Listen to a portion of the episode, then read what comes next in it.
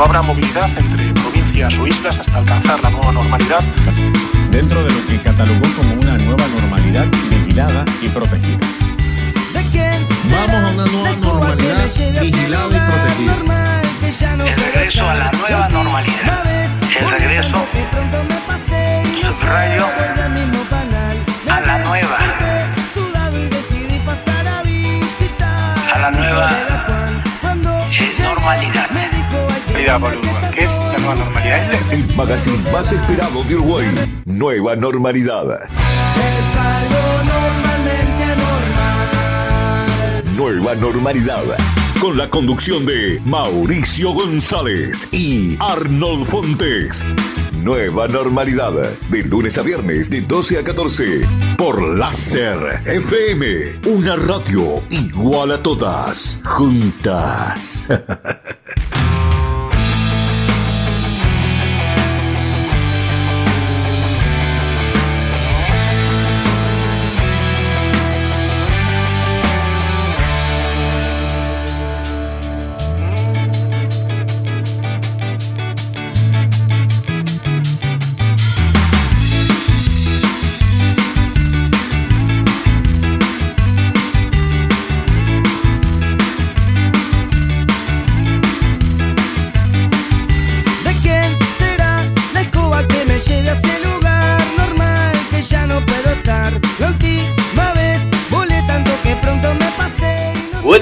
Familia, bienvenidos a Nueva Normalidad.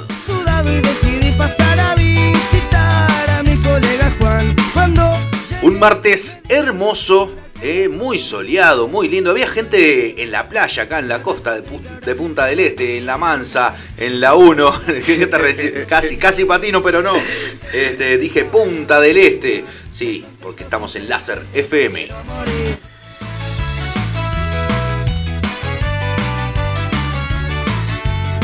David Michael en los controles y Arnold Fontes, como siempre, acompañándome aquí en la conducción de esta nueva normalidad. ¿Cómo andas, Arnold? ¿Qué tal? Muy buen mediodía para todo el mundo, pero qué sol hermoso. Pa, me aturdiste. Y bueno, hay que arrancar con todo. Hoy es martes, hoy tenemos cultura, hoy tenemos muchas cositas para hablar. Hay deporte, hay cosas lindas en el deporte para el fútbol uruguayo, para futbolistas uruguayos, arrancó el básquetbol. Bueno, hay muchas cosas para hablar. eh, y bueno, y a la espera de lo que habla todo el mundo, ¿no? Eh, ¿De qué? Y del clima. ¿Qué pasa? ¿Hay nieve? ¿No hay nieve? ¿Cuál es la nieve? Eh, yo, vi, yo vi fotos y dice, puede haber nieve en Uruguay. Y te, y te muestran una foto... eh, De un cubito de hielo. no, del campo con la helada. Entonces, Claro. ¿cuál es la nieve? ¿Hay nieve de verdad? ¿Va a caer agua, nieve? ¿Cómo va a ser? David Michael, ¿cómo estamos? Buen mediodía, espectacular, como siempre. Excelente. ¿Qué, qué me decías? ¿Que estaba abajo o que estaba alto? Perdón, Que no mi, micro estaba Sí. abajo, me parece. Ah, que está abajo, a ver ahora. Ahora sí, ahora sí. Ahí te gusta no, más. ah, sí, Ahí. ahora sí. ¿Me escuchan bien? Bueno, manden WhatsApp, eh, se pueden comunicar 094952232. Les tiramos las vías de comunicación por parte de Rubén. Comunícate con Nueva Normalidad por WhatsApp al 094-952-232. Estamos en Instagram y en Facebook. Arroba Nueva Normalidad Radio. Y en Twitter somos arroba Normalidad Radio.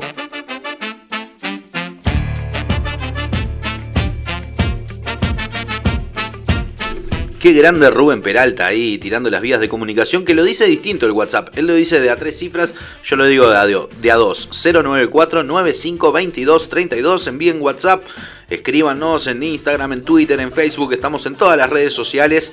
Y bueno, díganos cómo, cómo están llevando este martes hermoso y soleado. Por lo menos acá en el este del país, creo que en todo el territorio nacional está lindo también. Se viene la nieve, como decía Arnold, vamos a ver qué tipo de nieve es. Y, y bueno, nada, algo distinto e histórico para, para el país. Sí, sí se da, ¿no? Porque siempre está la competencia esta del Inumet, Metsul. Metsul es la meteorología de, de Brasil, que generalmente tiene más efectividad que, que, que Inumet. No es poder darle palo a- a- al servicio meteorológico del Uruguay, pero... eh, Siempre estás tirando una bomba, Arnold, me encanta, me encanta. Vamos a ver qué pasa, vamos a ver quién tiene la razón. Eh, acá hay un informe obviamente del país de esto justamente de que hablaba, ¿no? Entre la diferencia nieve, agua-nieve, helada, bueno. La idea de que nieve en el país emociona a varios, especialmente a aquellos que no la conocen o que nunca vieron un espectáculo similar en Uruguay. Sin embargo, Néstor Santayana, meteorólogo y jefe de pronóstico del Instituto Uruguayo de Meteorología, la mencionada INUMET, recordó que no hay que perder de vista el frío y las bajas sensaciones térmicas que podrán acompañar a este fenómeno esta semana. Hay muchas eh, bueno, es verdad, porque uno se emociona, dice nieve, nieve, pero hay que también ser precavido y, eh, bueno, por el, por el, momento, por lo menos, ir teniendo, si tenés estufa leña, yo tengo que hacerlo. Comprar al menos algunos palitos, porque yo la verdad ya me había olvidado de prender la estufa en estos días, obviamente. Y bueno, y el que tiene a gas, este. Ah, yo no, yo la prendo, ¿eh? Sí, sí. Y ayer ya, ya encargué la leña porque. Bien. Este, fundamental. Sí, sí, sí. Hay que cuidarse. Y sobre todo también, si ves a alguna persona que está en situación de calle, eh, que capaz que no está enterada de, de, de lo que se viene, eh, ve que hace calorcito y ya como que sí, sí, se empieza las ropas. a despreocupar un poco.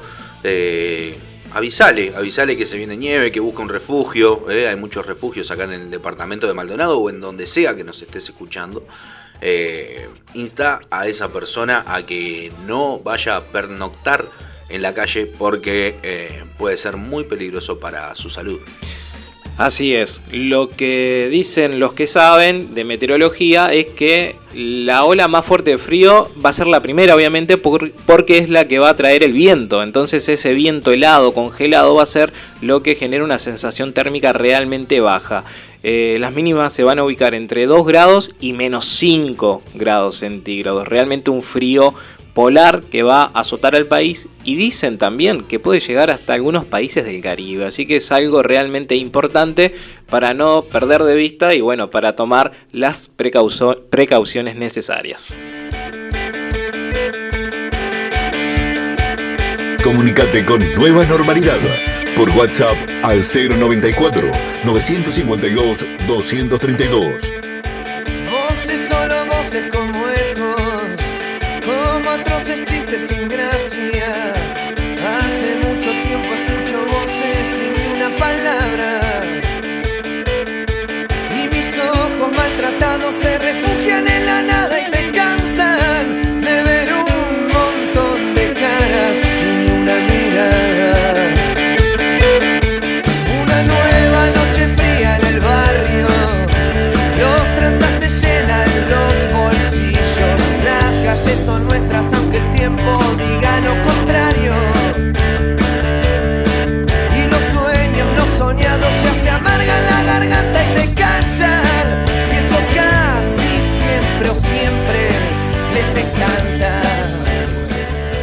Vos sabés, Arnold, que el primero de octubre es mi cumpleaños. Ya Bien. vayan anotando, vayan Bien. tomando nota. Primero de octubre. Y para la gente también, ya saben dónde quedan los estudios. Galería del Mejillón, Punta del Este, puede llegar algún regalito. Exacto. Cualquier exacto. detalle es, es importante. Más allá de eso, eh, estuve hablando con, con las autoridades del Conrad porque para, para, para hacer una buena fiesta, este, para, para que ese día eh, traten de, de abrir el, el- el hotel.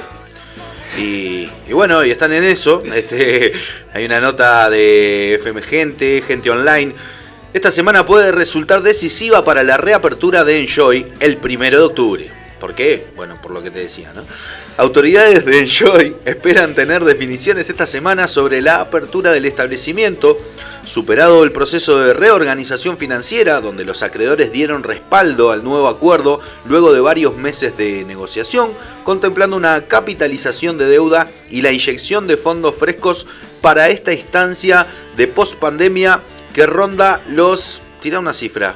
¿Cuánto, ¿Cuántos millones de dólares pueden dar la inversión? Para refinanciar, para reabrir, digamos, Para, para- claro, para lo que. Esta inyección, ¿verdad? 65 millones. Bueno, estuviste cerca. ¿Sí? ¿Vos, David? ¿Cuántos millones? Bueno, si dijo que estuvo cerca, yo me voy por el 73. 62 millones y Ah, medio de dólares. Eh, un cambio chico. Se aguarda que el Ministerio de Salud Pública habilite el protocolo para la apertura.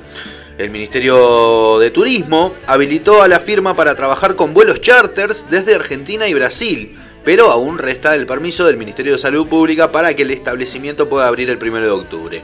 El negocio del hotel y casino depende un 95% de los turistas de la región. Interesante, ¿no? Esto de eh, que se puedan abrir los vuelos charters para que vengan principalmente millonarios, eh, tanto de Argentina como de Brasil. Por supuesto, hay que elaborar un protocolo eh, muy serio, muy estricto, justamente para evitar el tema de los contagios, pero sería muy bueno para, la economía del departamento. Bien, para quien no conoce el funcionamiento del Hotel Enjoy, nuestro principal hotel, en, me parece que en el Uruguay, sin lugar a dudas, o al menos así lo hablan las cifras que se manejan en, ese, en ese, edificio, funciona básicamente eh, con vuelos privados de, Brasil, como decía Mauricio, porque en Brasil eh, los casinos no son legales. Entonces todos los brasileros de plata agarran su avioncito, su helicóptero, lo que sea, y se vienen directamente a Hotel eh, Enjoy para, bueno, hacer ese esparcimiento, digamos, en, el casino donde se dejan millones y millones de dólares. Ese es el funcionamiento básicamente de Enjoy. Obviamente con el cierre de fronteras se vio totalmente perjudicado, se cerró todo el negocio y bueno, no pudo seguir funcionando con sus motores que son eh, la inyección de dinero brasilera a través del casino. De.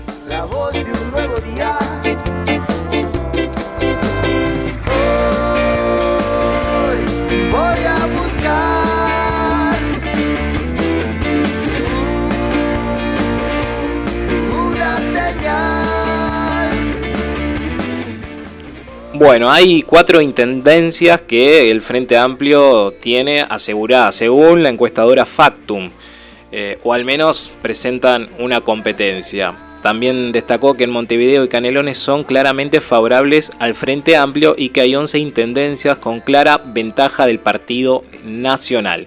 De acuerdo a lo que explicó el director de Factum, Eduardo Botinelli, a Radio Sarandí, hay cuatro intendencias en las que actualmente gobierna el Frente Amplio y hoy presentan cierta competencia de cara a las elecciones del próximo 27 de septiembre.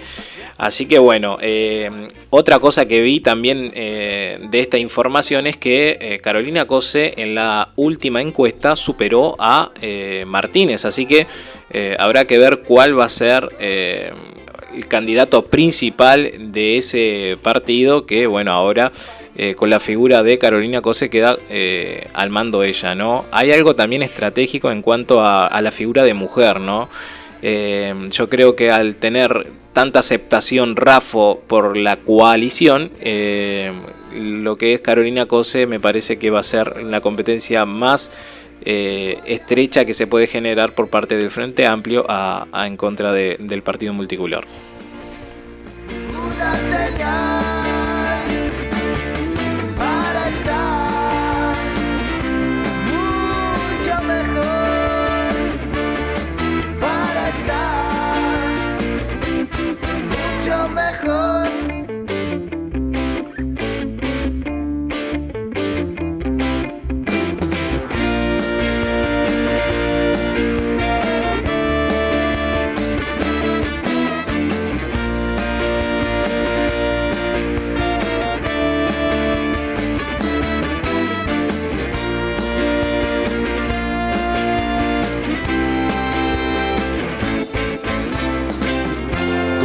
Con Nueva Normalidad por WhatsApp al 094-952-232.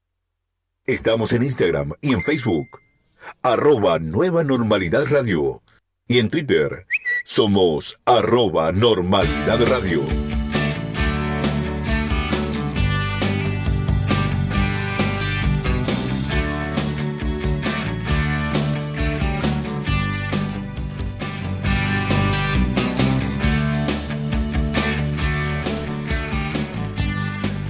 Bueno, eh, varias, varias novedades, eh, unas no, no tan buenas. Ayer tuvimos dos muertes por COVID-19, una mujer de 81 años y un hombre de 52.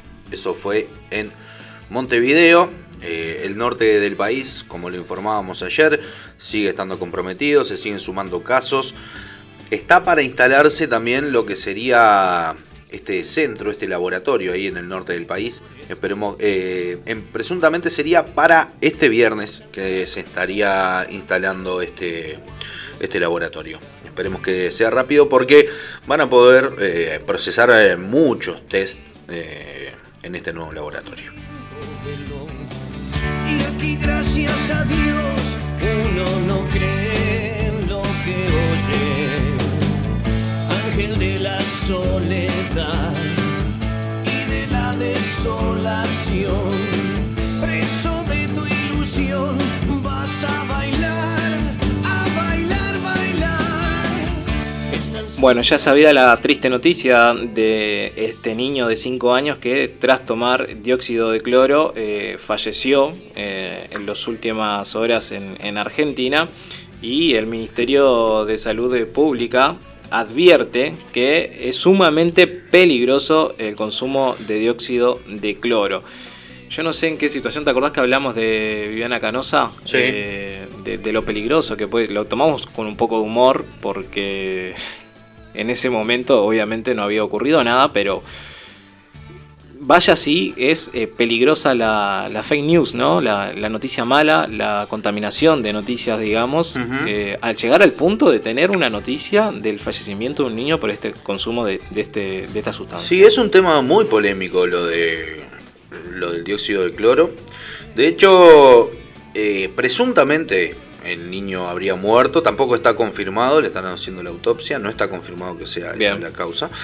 Eh, lo curioso también es que hay eh, tres noticias en distintos países con, con la misma noticia, es decir, como que eso pasó en Argentina, como que pasó en, eh, no recuerdo bien si México, ahora voy a chequear la noticia de nuevo, eh, porque no sabía que ibas a hablar de ella, pero Pero hay varias como, como la misma información colocada en varios países. Exacto. Ah. Eh, hay, hay una denuncia de eso en redes sociales, ¿no? Eh, que tomar la información con pinzas. Hoy en día es difícil seleccionar este, las fuentes, este, Sí. porque eh, se, se tira de todo y hay un bombardeo, hay, hay intereses de varios lados, digamos, este, con respecto también a este tema, a las vacunas. Lo hablábamos ayer también. En cuanto a eh, nada, que, que como que lo que se prioriza en realidad no es eh, tanto la salud de la gente, sino que, que también el, el- el- por parte de algunos, de algunos involucrados, sino bueno, este, el, el querer registrar primero, ellos tener sí, la, la primera patente. Eh, ahora, por ejemplo, fabricantes de, de vacunas dicen que están pidiendo inmunidad legal a los gobiernos ante los efectos secundarios de que puedan tener las vacunas. Eh, es, es tremendo. En los países eh, que, que estaban diciendo esta, esta muerte eh, de- del niño que hablábamos eh, son Chile, Perú, Argentina, México y Bolivia. Dicen que falleció un niño de 5 años por tomar dióxido de cloro, pero cada uno se lo adjudica a su país. Entonces, eh, ¿dónde quedamos? Hablando de fake news. Sí, no, yo tengo la, la noticia que te di yo es, mira, el Ministerio de Salud de Neuquén informó ayer que en esa provincia la madrugada murió un chico de 5 años que tomó dióxido de cloro, un potente y tóxico blanqueador, bueno, ya sabemos lo que es, Sí. Eh, y a través de un comunicado eh, las autoridades sanitarias locales dijeron, eh, cito, en el día de la fecha se informa que a las 0.20 de hoy ingresó un niño de 5 años a la guardia externa del hospital de Plotier, en paro cardiorrespiratorio, donde se realizaron maniobras de reanimación sin obtener respuestas. Finalmente a la 1 y 15 se declaró su fallecimiento y se realizó una denuncia policial por muerte dudosa. Cabe aclarar que la justicia ya interviene en el caso. Esto es algo eh, certero con comunicado sanitario, con comunicado del Ministerio de Salud de Neuquén. eh, Está bien, habla de la muerte. La no, muerte de un niño de no adjudica la causa a eso, lo, lo dice como probable causa. Y, y yo el, ar- el artículo que estoy leyendo es publicado por Henry Hellenser en, en su, en su Facebook. Es lo que dice textual, y vamos a hablar con él el jueves de este tema, pero dice, se me hizo curioso que en Chile, Perú, Argentina, México y Bolivia dicen que falleció un niño de 5 años por tomar dióxido de cloro. Cada uno se lo adjudica a su país. El que aparezcan noticias falsas genera sospechas y no ayuda al debate serio y científico que debe haber sobre el tema. Eh, Picante. Sí.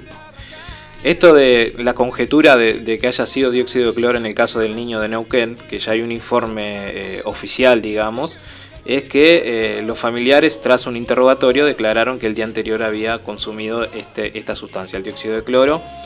Y por eso es importante recalcar que desde el Ministerio de Salud se comunica y se adhiere a las recomendaciones realizadas sobre el no consumo de productos que contengan dióxido de cloro, clorito de sodio o hipoclorito de sodio o derivados. Vamos a preguntarle a Henry después cuáles son las fuentes de- en las que se basó para, para, realizar esa, esa publicación. Así es. Henry, destacar que es un, un investigador, es decir, no creo que eh, esté subiendo cosas por subir, debe tener sus fuentes No, y- bueno, lo vamos a consultar también al respecto. Todo un tema, un gran dilema, eh, la información, la desinformación eh, de una parte, de la otra, eh, los intereses que hay detrás, también con, en cuanto a la pandemia y demás. es, es todo. Hay una gran nebulosa allí Sí, de, siempre de hay que- información o una sobreinformación también.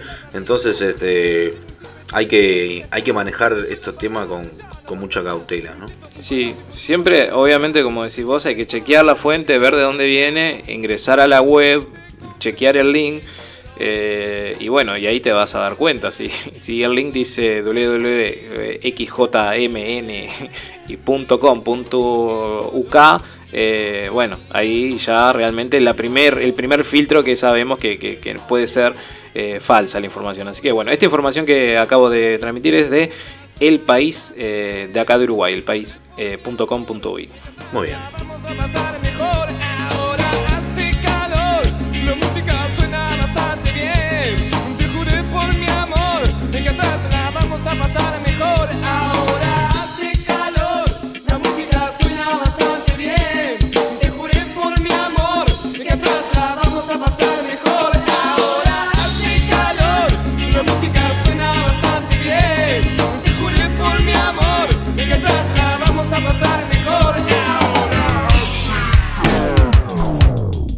Comunicate con Nueva Normalidad. Por WhatsApp al 094 952 232. Estamos en Instagram y en Facebook. Arroba Nueva Normalidad Radio. Y en Twitter somos arroba Normalidad Radio. Ya lo dije la otra vez, ¿no? Este tema ya lo habíamos pasado. este, muy bueno. Eh, nada, fue con el que debuté. Eh, porque- Quedaron todos expectantes Sí, sí, sí, quedó- en el escenario, yendo al, al- al liceo, primero al liceo. Mirá. Sí, sí. ¿Pero qué? ¿Que hiciste una...? ¿Qué, qué fue lo que hiciste? ¿Explayamas? Cantar. ¿Cantaste? Sí, ¿Cantaste este can- tema? Canté. Ah, bueno, Cantá, baja un poquito. en mis piernas. Esa. En esa época cantaba, ahora no. No, no. Che, eh, Ahora hablando de, de, de Soda Stereo, Sí. hablando de Argentina, tremenda protesta masiva eh, en el día de ayer contra Alberto Fernández. ¿Viste algo? Sí, viví, bueno, en, en donde siempre, ¿no? En el obelisco. Este, una manifestación totalmente masiva y bueno, eh, no, no, no se puede decir otra cosa de la que ya sabemos y de la que van a otra vez y sí. Y sí. Sí, sí, sin respetar ningún protocolo, sin eh, tomar las medidas, sin ser consciente de que el país sufre un momento realmente delicado. Eh, son muchas las cosas que se pueden decir, pero la verdad se repite, esta vez fue la máxima que ha pasado, realmente, fue con el más cúmulo de gente, pero bueno. Fue eh, una manifestación contra el aislamiento y la reforma judicial impuesta por el, por el gobierno de Alberto Fernández. Muchísima gente en las calles, pero muchísima. Eh, bueno, fue la, la más grande, ¿no? La protesta más grande de, estos últimos tiempos. Obviamente, eh, claro, salían del gobierno a, pedir disculpas a eh, la gente de los hospitales, ¿verdad? A los profesionales de la salud. Porque, bueno, no saben las consecuencias que esto puede generar. Prevén que sean grandes. Y acá en Uruguay también este, tuvimos protestas en- ahí en la zona de- del edificio de, gobierno, del edificio presidencial. Eh, habían cuerdas de tambores. eh, ¿Viste algo de eso? La manifestación de eh, ayer en el edificio, sí, sí, vi lo, en el informativo también. Es un punto de concentración. En, en Buenos Aires el obelisco, en Uruguay el edificio presidencial. Ahí la Plaza Independencia. Sí, eh, yo creo que desde que la calle Pou tomó la postura de, de aceptar absolutamente todos los casos y de, de escuchar, digamos, y de aceptar algún tipo de carta, de, de- sin importar de quién sea, la gente comenzó, porque no, no pasaba habitualmente eso en el otro gobierno, de, de la manifestación frente eh, al edificio presidencial. Eh, se ha dado así desde que comenzó el gobierno, cada uno de los grupos y, bueno, de las entidades que se ven afectadas van a ese lugar y hacen su reclamo seguramente para hablar con el presidente de la República. Eh, lo que yo a veces no entiendo, ¿no? Y ahí vengo de vuelta, como decís vos. Pero mm, pasó hace tiempo en el, en el Palacio mm, Legislativo con unas manifestaciones que en realidad hasta el día de hoy no sabemos a, qué alucían. Eh, generalmente se hacen las manifestaciones eh, sin previamente eh, realizar algún tipo de gestión como para que un vocero o, o un presidente, vamos a llamarlo así, de alguna entidad, eh, realice el reclamo. Y eso me llama la atención. Porque incluso en el Palacio Legislativo, en esa manifestación que te mencionaba, el presidente de- del, el- del Parlamento, digamos, eh, se dirigió hacia afuera y les preguntó qué es lo que reclamaban, Ajá. si quieren eh, señalar y- o presentar algún reclamo Sí. para poder eh, leerlo, aceptarlo y bueno, dar algún tipo de devolución o solución. Y cuando se acercó le dijeron, eh, no, no, no tenemos nada armado, este, nos estamos manifestando. Y realmente es un hecho totalmente repudiable porque salir a la calle por salir a la calle, eh, la verdad, eh, a mí en lo particular me molesta por varias cosas, ¿no? Una es eh, todo esto del protocolo sanitario que se rompe y se da un mensaje espantoso. Y, y otro es, para mí también se atenta contra, contra el- eso que tenemos a favor, ese derecho de poder reclamar. Porque si reclamamos por cualquier cosa, eh, se- mancha todo eso, ¿no? Tanto se luchó para poder conseguir esta democracia y esta libertad de expresión que eso tiñe un poco y realmente eh, da por el piso eh, el derecho de poder reclamar. Entonces me parece que es totalmente en contra a, a todo lo que hemos obtenido durante estos años.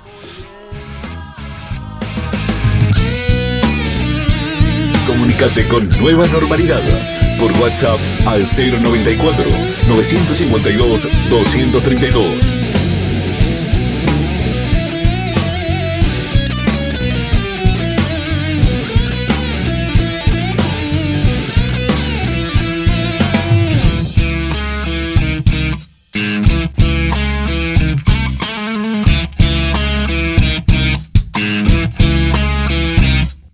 Hablando en les quiero contar toda la mierda que pasa Volviendo a la República Argentina, eh, una noticia un poco curiosa. Sabes que un joven encontró un cheque. Tírate una cifra, ¿por cuánto? ¿Un cheque? Sí, Eh, estoy para las ¿en adivinanzas pesos? hoy. Pesos argentinos. Bien. Y hoy estuve cerca, capaz que. Sí, voy a ah. jugar- si le emboco este juego al 5 de oro, seguro. A ver. Eh, 16 mil pesos. David, 80 mil pesos. Argentina. se quedaron cortísimos. Wow. Un cheque por 2 millones No. de pesos. ¿Y qué hizo el hombre? Eh, Y si es Lo- noticia, lo devolvió. Lo exactamente. Lo devolvió. Eh, ¿Sabés cuánto le dejaron de recompensa? Tirate una cifra. De recompensa, 20 pesos. David, Y mil pesos. No, 300 pesos argentinos de recompensa. Qué rata inmunda, rata inmunda. No No, le devuelvo nada. 300, que son 150 pesos de acá, ¿no? Da, Eh, igual el hecho es el, es, es el gesto, uno no espera nada a cambio, se supone, pero. No, sin duda. El hombre, cortina. el hombre tiene un negocio en Argentina y le pidió que no que, le, que- no que le diera plata, sino que le comprara algunas mercancías ahí. El hombre que bajó en tremenda camioneta último modelo, el que fue a buscar el cheque, eh, le dijo, no, no tengo más. Le dio No, 300 no, como si fuera el trapito No le del compró cuidacoche. nada. Exacto. Eh, la verdad, así fuera trapito o fuera lo que fuera, este, si alguien te encuentra un cheque de 2 millones de dólares, déjale por lo menos, no sé, 10 lucas, 10 mil pesos. Eh, que le- O, que le- o regalarle una bici. Si era un niño, le regalás una bicicleta. No, no, era un hombre, era un hombre. bueno, Era un hombre, pero bueno, Claro. sí, regalar una dos motito. millones, Sí, claro. Dos millones, ¿sabes qué? Le- Puesto no, de no. trabajo, qué sé yo, capaz que no tenía trabajo. Tremendo, tremendo, la verdad. Bueno, entonces el mensaje, gente, si encuentran plata, cheques o algo, quédenselo por favor, porque nadie te va a dar anda nada. al banco Sí, derecho a canjear. cambiarlo, olvídate. ¿Vos qué hubieras hecho, Arnold, si encontrás un cheque de 2 millones de pesos? Y, y, estar, y hubiese venido en tremenda camioneta hoy. David, Yo seguramente me hubiese puesto un estudio de grabación. que Eso, viste, estoy Sí, pensando. Ese es el mensaje que queremos dar. Así que, muchachos, yo lo hubiera devuelto. sí, obvio. Y sí, sí, vos sos el bueno acá.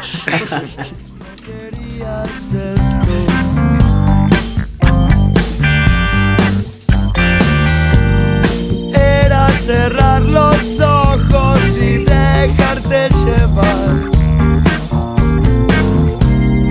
Pero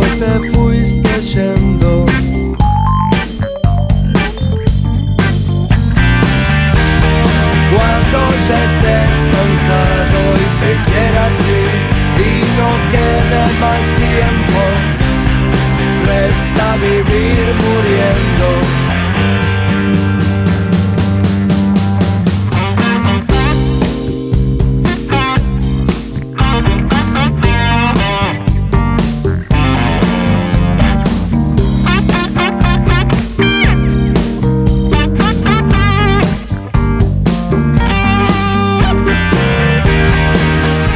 Bueno, hablábamos de las manifestaciones afuera del edificio presidencial y bueno, una de tantas que se dio, que yo me acuerdo que habían payasos, eh, disfraces, eh, eran los dueños y propi- propietarios de mm, salones de fiestas. Y bueno, la reunión que se generó ayer con la calle, con estos empresarios, eh, que al final rezongó, porque eh, tiró como, como un rezongo y acá lo aclara. Eh, me rezongó por la carta, pero la charla fue amena. Eso dijo Avala a Montevideo Portal, el presidente de la asociación que le pidió perdón al mandatario por el tono de la misiva, pero le explicó que fue la manera que tuvo para llamar la atención sobre lo que estaba ocurriendo con su rubro. Es un tema delicado y yo estoy en, en- en suspenso también con lo que te mencionaba antes, ¿no? Sí, Eh, por el cumpleaños de, el cumpleaños de tu, 15, de tu hija, claro.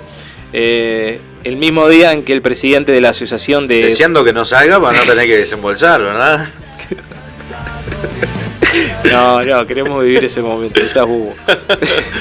Ah, bueno, sí, no, es cierto que me dijiste que sí. no, mentira, mentira, mentira. Qué sorry. Janina, tranquila, es, es mentira. Va a eh. salir, va a salir. Quiere, quiere que salga, quiere que salga.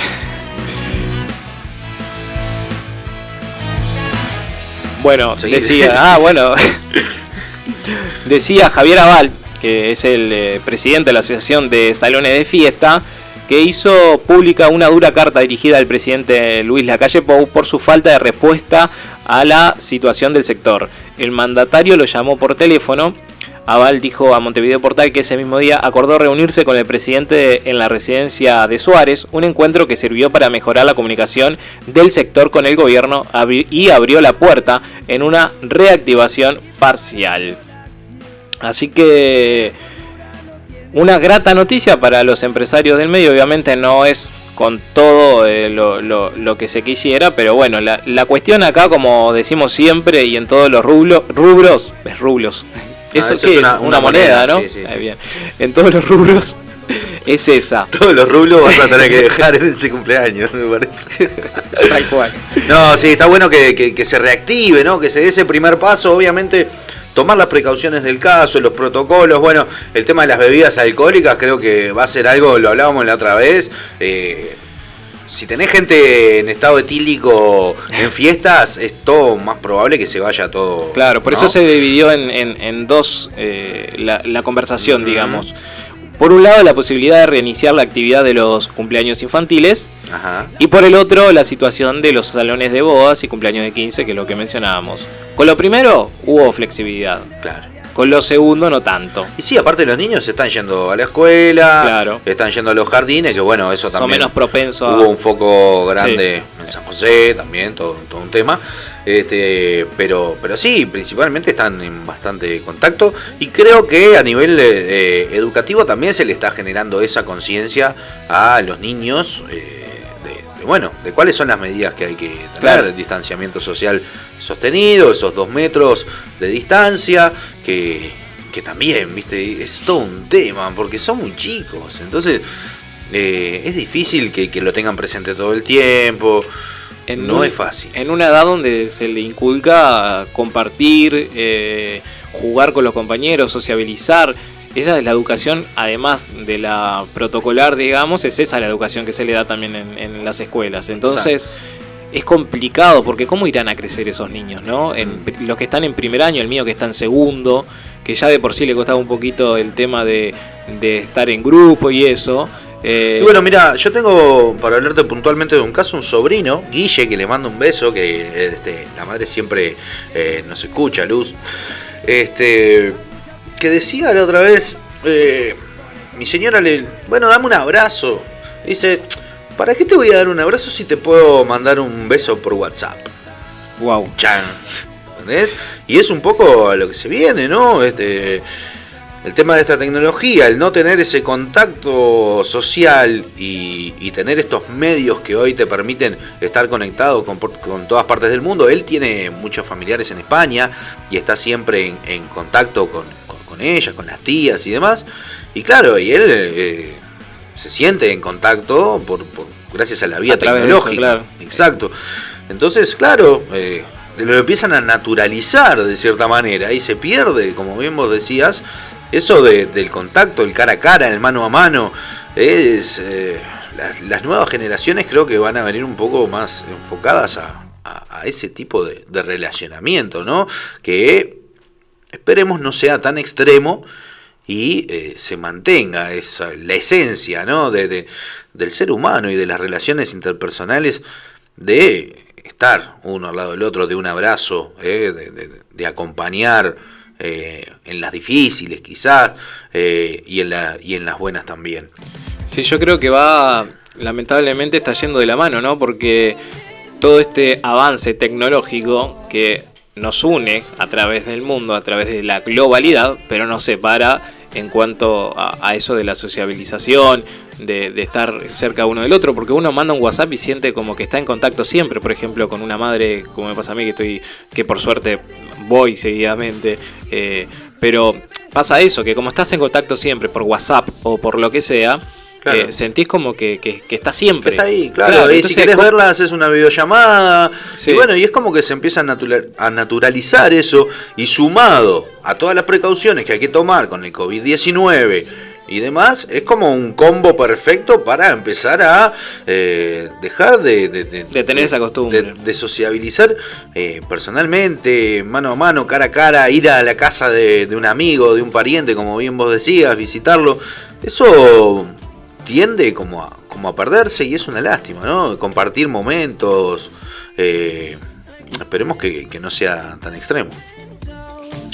Y ahí va a ser interesante también eh, cómo influyen los padres, ¿no? En la manera de, explicar todo esto que está pasando. De, porque la educación ahora eh, durante un tiempo largo fue en casa y, bueno, y, obviamente eh, la educación que le damos a nuestros hijos siempre va a tener que tener esa conversación constante de, que es por ahora, de que lo lindo es lo otro y que no es malo estar con, alguien, pero que ahora es necesario solamente, pero que es un periodo que tenemos que atravesar. Así que bueno, esperemos eh, esto se termine pronto, que las vacunas lleguen y, y que podamos volver a, a la normalidad de siempre. Que lleguen y que sean buenas Sí. las vacunas, este, porque también un poco da un poco de quickie eso de, de que querían este, desvincularse legalmente de cualquier resultado adverso que, que puedan este, tener esta, estas vacunas.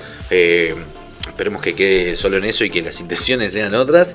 Eh, pero sí, yo creo, volviendo un poco a eso, que eh, está bueno en la casa, sobre todo, este, generar ese, ese tiempo con los hijos, como bien vos lo decías, ese acercamiento, ese abrazo, esa caricia, ese estar, eh, ese, ese mimo, digamos, este, con, con- con los hijos para que justamente eh, se nutran de eso y que, y que luego lo, puedan llevar a, a- a su vida, ¿no? Es el- Deporte. Sí. No, te corté. No, no, no, es cerrar eso. con algo. No, no, es eso, es eso. Básicamente eh, eh, generar ese vínculo y, y que no se pierda porque es el legado más grande que le podemos dejar a, a nuestros hijos. Tal cual. Antes de ir al deporte, de todas maneras, quiero contarte, Arnold, y a toda la audiencia, que no te podés perder Radio Sunset de 20 a 22 horas acá, en Láser FM. Te tiro un adelanto de lo que, de lo que se viene. Por favor. Esta noche va a estar Jorge Casmer, el cantante de los sultanes. Que vos No. pediste un tema ayer Sí, que al final no lo se me pasaste. pasó, se me Pues, pasó. sí, me, estaba acordando de eso. Mañana, ¿sabés quién va a estar? Yacimel. No, pero ¿qué, pasó? Es tremendo. Pa- pasado, pasado, ¿sabés quién va a estar? El pájaro Gómez, No, de Vilma Palma. No, no, no. Y traspasado, Frank Madero de El Símbolo. Me vuelvo loco. Toda la, la nostalgia, ¿no? En este. esta- Figuras. previa a la nostalgia, eh, figuras, cantantes, artistas que marcaron una época, eh, generaron. Fueron, creo que los primeros. eh, las primeras tendencias, eh, tendencias, no, me sale. Virales. eh, exacto. Influencers. Influencers que viralizaron eh, muchísimo antes de todo esto de YouTube y las redes sociales. Así que gran programa. eh, Juan va a tener a partir de esta noche eh, y durante toda la semana. Grandes invitados. Ahora sí vamos a tener que, que pasar por el deporte porque hubo mucha actividad. Vamos a, a la presenta. Comunicate con Nueva Normalidad por WhatsApp al 094-952-232. Estamos en Instagram y en Facebook, arroba Nueva Normalidad Radio. Y en Twitter, somos arroba Normalidad Radio.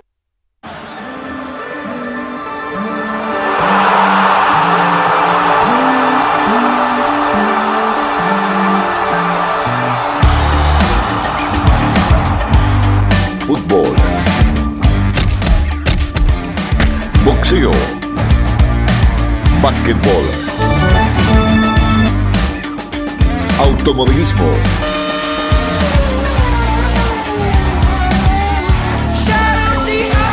Información, comentarios y opinión de todo el deporte nacional e internacional. Aquí comienza NN Sports, el segmento deportivo de nueva normalidad.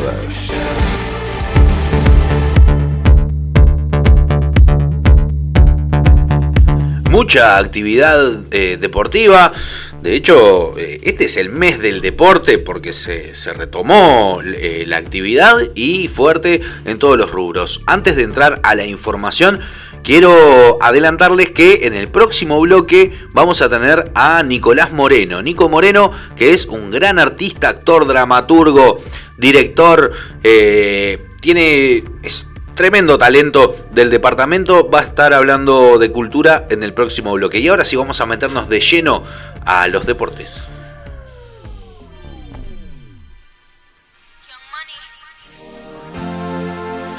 Bueno, vamos a hablar de lo que sucede eh, en el país. Obviamente, primero hay que decir.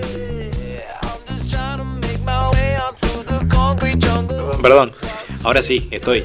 Hay que decir que eh, la Secretaría Nacional de, de Deporte habilitó a otros deportes eh, la, reactiva- la reactividad. Es el vóley, el handball y el fútbol sal a nivel eh, profesional, obviamente, o federativo. Así que bueno, se vuelven a activar algunos deportes que estaban ahí también en vilo, ¿no? Quedamos pendientes con el boxeo. Estoy como loco, estoy mo- como loco, quiero que digan ya, bueno, este, se activa el boxeo.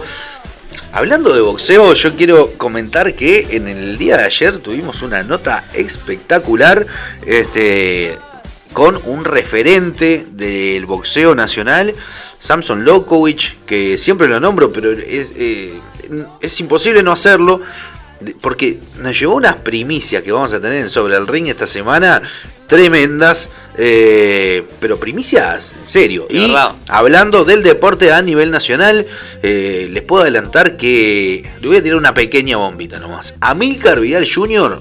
va a estar peleando en Uruguay, el que ya peleó en Estados Unidos, va a estar peleando en Uruguay. Es lo único que, que les voy a adelantar por ahora. Pero A lo grande, ¿eh? Se vuelve, se vuelve a lo grande. se vuelve a lo grande, a lo grande como, como nos tiene acostumbrados la Cubab y Samson Lokowicz. Arnold, todo tuyo. ¿Estás mejor?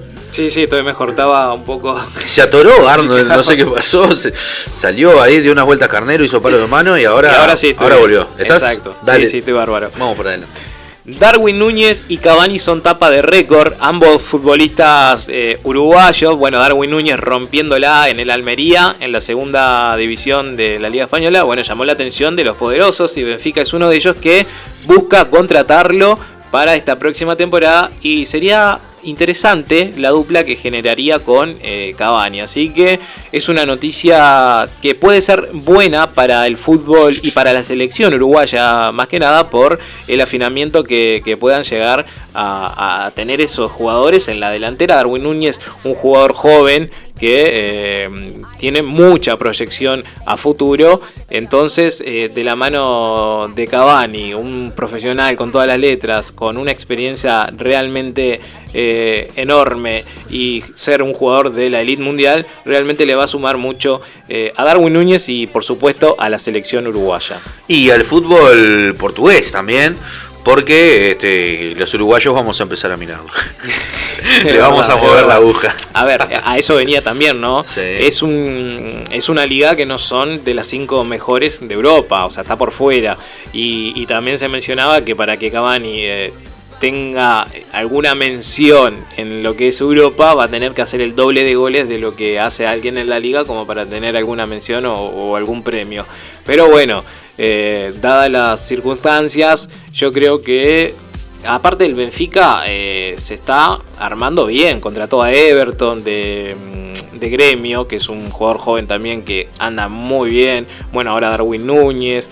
Eh, Cavani se puede llegar a armar un buen equipo para competir al menos eh, en alguna liga europea, porque sabemos que la portuguesa no, no es la más atractiva. Sí, la liga portuguesa siempre destacó los mismos equipos, ¿no? Porto, Benfica Sí, y hay un monopolio de Porto que, que capaz que busca cortar, principalmente es esa la proyección. y... Bien. Darwin Núñez que eh, Almería, obviamente después de esta noticia, salió a aclarar que no lo va a soltar por menos de 20 millones de dólares, así que bueno, habrá que ver qué pasa en las próximas horas, pero es una posibilidad muy latente la de contar con estos dos delanteros uruguayos. Lo de Cavani está cerrado. Casi, en, las horas, en estas horas eh, se, se llega a cerrar el negocio. Bien.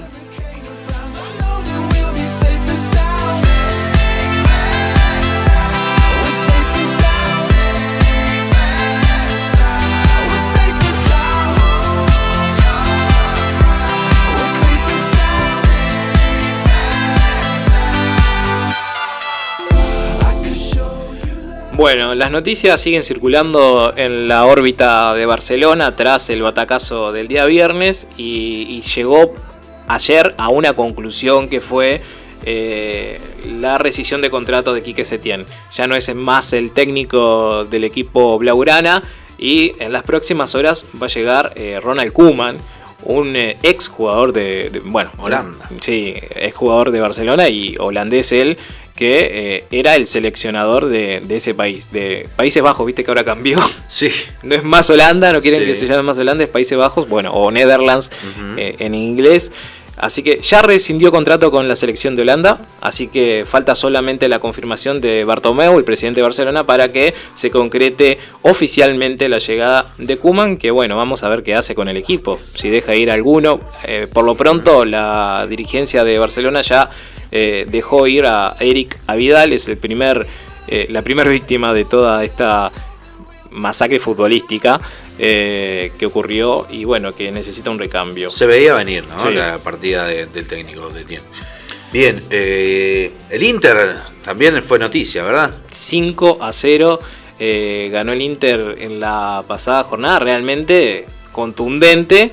Y va a enfrentar un Sevilla que, que ya no se tiene que llamar Europa, Europa League, se tiene que llamar Sevilla League. Es el equipo con más campeonatos en esa liga, lleva 5 cinco campeonatos de Europa League, es el máximo ganador y bueno, y otra vez está en una final. Ellos, eh, su estrategia que es enfocarse siempre en la Europa League. Sí, no, sé, porque, esto te clasifica a la Champions, obviamente, es el Sí, campeón de la claro. Europa League. Pero sale rápidamente para meterse a la Europa, no sé. Exacto, le ponen prioridad a eso, se ve que, que- que- que le está sirviendo. Es un- es- debe ser un buen negocio, una buena estrategia, como un cuadro quizás eh, de- no de los más grandes. Este, si lo comparamos con Real Sí, Madrid claro. Barcelona, pero que siempre está ahí, siempre está disputando un Inter de eh, nuestro querido Faraón. Que volvió al buen fútbol. Sí, volvió a la titularidad y, y bueno, este, este viernes tenemos la final. Así es, será ahí en Alemania. Eh, así que bueno, una final interesante porque es un equipo realmente poderoso como el Inter, con grandes figuras, eh, con Godino incluido, bueno, Alexis Sánchez que ahora seleccionó, pero está Lukaku, eh, Lautaro Martínez, un equipo realmente estupendo, que va a enfrentar a un Sevilla con eh, una experiencia enorme en esta liga.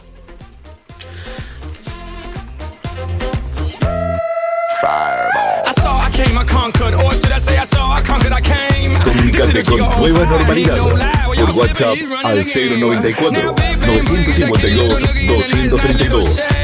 I gave Susie a little pat up on the booty and she turned around and said, Walk this way. I was born in a flame.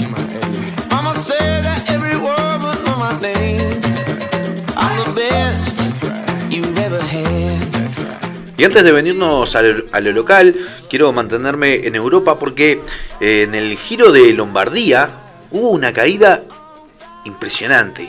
De, cayó de un puente de 5 metros.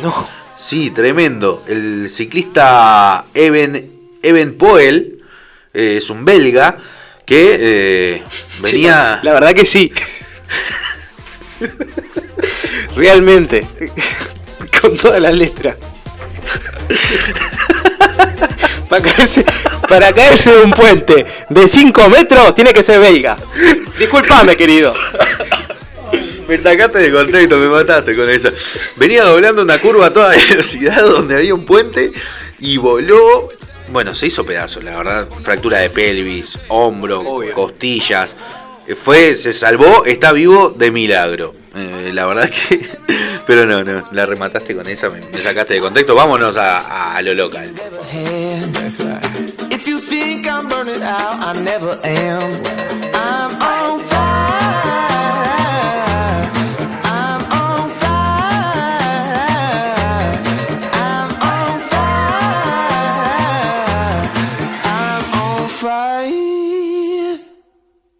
Fireball.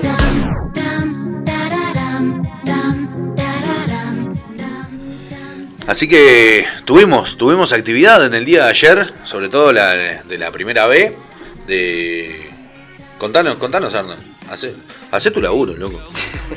Claro, sos periodista deportivo. Me, me tirás el, el- el- el- el apunte y tenía otro, pero no pasa nada. Eh, en el día de hoy, vamos a empezar con el día de hoy, que va a comenzar la fecha con el equipo de Atenas, de San Carlos, que viene bien, viene puntero, obviamente va solamente una fecha, pero eh, con esta con, con esta se puede quedar con la punta, con esta fecha se puede quedar con la punta, llegando a los 6 puntos. Sería único líder de- del campeonato tras una gran victoria a- allá por Tacuarembó, ¿no? O, sí, en Tacuarembó. Eh, ganando 1 a 0, así que bueno, sería un buen arranque para el equipo carolino. Pensé que ibas a decir de vuelta Blaugrana. No, no, gustó. ya está, no lo digo más, si, Ah. si no te gustó. No, no, me gustó, me gustó. Este, Vos sabés que mi hijo está contentísimo con, con- con eso porque. eh, con, con, eh, con Conde, el golero. Esteban. Con Esteban Conde. Está re contento porque dice que es re buena onda. Así que, Mirá. claro, juega en las inferiores. Claro. Este, de hecho, Es hermoso eso. mi hijo ¿no? es hincha de Peñarol.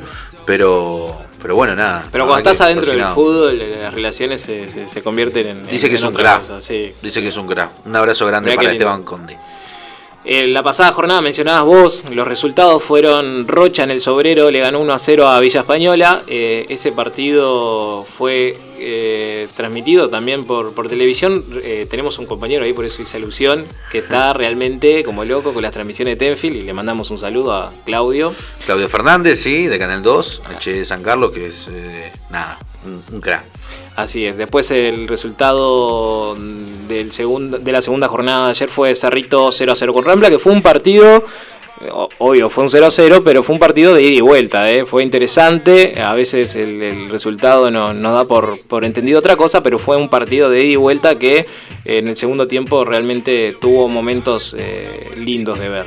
El que estuvo, sí, más interesante y más picante fue el de Racing contra Villa Teresa. Sí, sí, son dos candidatos a, quedarse con el ascenso y bueno, era lo que se especulaba, ¿no? Un partido de estos dos clubes iba a llevar eh, realmente a, un partido sumamente interesante. En la jornada de hoy eh, mencionábamos que eh, ya comenzó el, partido entre Albion y Atenas. Luego, 14.30, Juventud de las Piedras se enfrentará a Sudamérica y 17.15 se cierra la jornada con el partido de Tacuarembó y Central Español. ¿A qué hora empezó el de Atenas?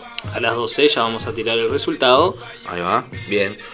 Mientras tanto, hay que decir también que en la pasada jornada de ayer arrancó la Metro eh, de básquet con los resultados resonantes de Cordón venciendo a Sayago 80-77 con un extranjero realmente on fire. Paul Harrison llegó a los 23 puntos con una efectividad de 53% realmente contundente para el equipo de Cordón. Tirame el resultado de Lagomar 25 de agosto que no me quedó claro. 86 a 82. Eh, figura en el playero Nico Álvarez con 18 puntos y bueno, y en 25 de agosto estuvo Superbiel, que realmente hizo 33 puntos más, no podía hacer, no pudo hacer absolutamente más nada para llevar a la victoria 25 de agosto. Fue victoria de Lago Mar entonces 86 a 82. Volvió con todo el metro y hoy eh, juega Estocolmo la Reborges. Así es, todos los partidos se están jugando en el centro de entrenamiento de la Federación Uruguaya de Básquetbol. Eh, y son televisados. Por suerte esto de la pandemia ha traído, por ejemplo, a la gente del interior eh, por lo menos esa buena y grata noticia de que todos los partidos se pueden ver a través de BTV. Bien, no podemos dejar... Eh, pasar por alto que eh, mañana tenemos una gran fecha acá en el departamento. Así es, eh, Peñarol va a enfrentar a Deportivo Maldonado. Mucha gente pregunta por qué a las 15 horas, un día entre semana, donde realmente uno trabaja y quiere llegar a ver un partido de un grande. Y, porque termina nueva normalidad y empieza el partido. Exactamente, eso Con la música de David Michael. Exactamente, también. Pero otro detalle importante es que la red lumínica del Estadio Domingo Burgueño Miguel no es la mejor, en este momento no está en las mejores condiciones, por eso el encuentro se va a jugar de 15 horas a 17 Y aparte mejor, porque en esto de que hay que ahorrar plata, hay que ajustar los presupuestos, si no se gasta en luces, mejor. Sí, sí, tal cual. No es lo mejor para el hincha de Peñarol que trabaja, pero porque llegaron muchas consultas.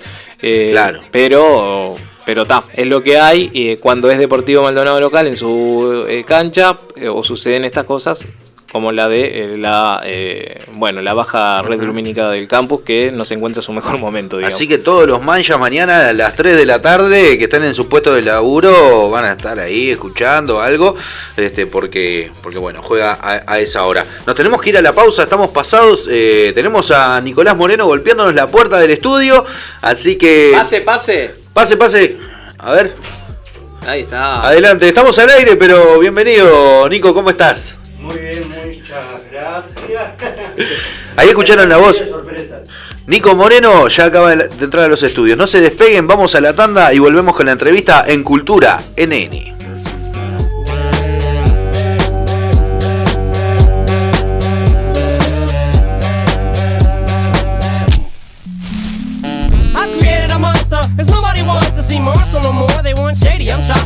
Well, if you want shady, this is what I'll give you.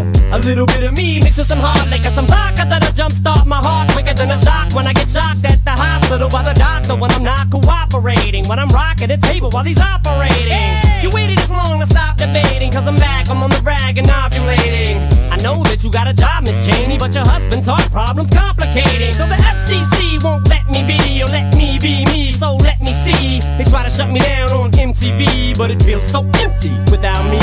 So come on and dip, bum on your lips, Jump back, jiggle a hip, and wiggle a bit, and get ready. Cause this is about to get heavy. I just settled all my lawsuits. Fuck you, Debbie. Now this looks like a job for me, so everybody just follow me. Cause we need a little controversy, cause it feels so just follow me. Cause we need a little controversy, cause it feels so empty without me. Little hellions, kids feeling rebellious, embarrassed. The parents still listen to Elvis. They start feeling like prisoners helpless. Till someone comes along on a mission and yells, Bitch! A visionary, vision is scary. Can start a revolution, polluting the airwaves, a rebel. Just let me revel and bask in the fact that I got everyone kissing my ass, and it's a disaster. Such a catastrophe for you to see so damn.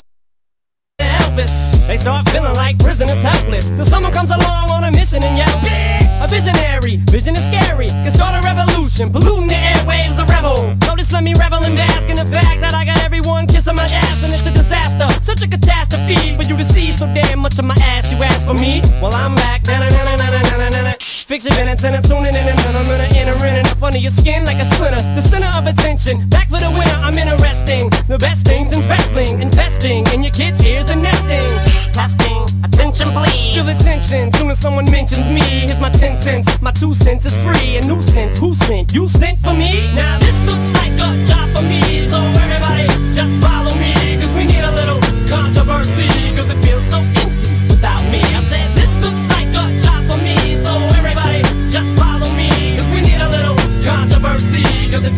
Empty without me. I just get a tasket. I go tit for tat with anybody who's talking this and that shit. Chris Kirkpatrick, you can get your ass kicked. Worse than them little limp biscuit bastards. And Moby, you can get stomped by Obi. You 36 year old boy headed stand. You don't know me, you're too old, let go, it's over. Nobody listen to techno, now let's go. Just give me the signal, I'll be there with a full of new insults. I've been dope, suspenseful with a pencil ever since Prince turned himself into a symbol. But sometimes, man, it just seems everybody only wants to discuss me. So this must mean I'm disgusting.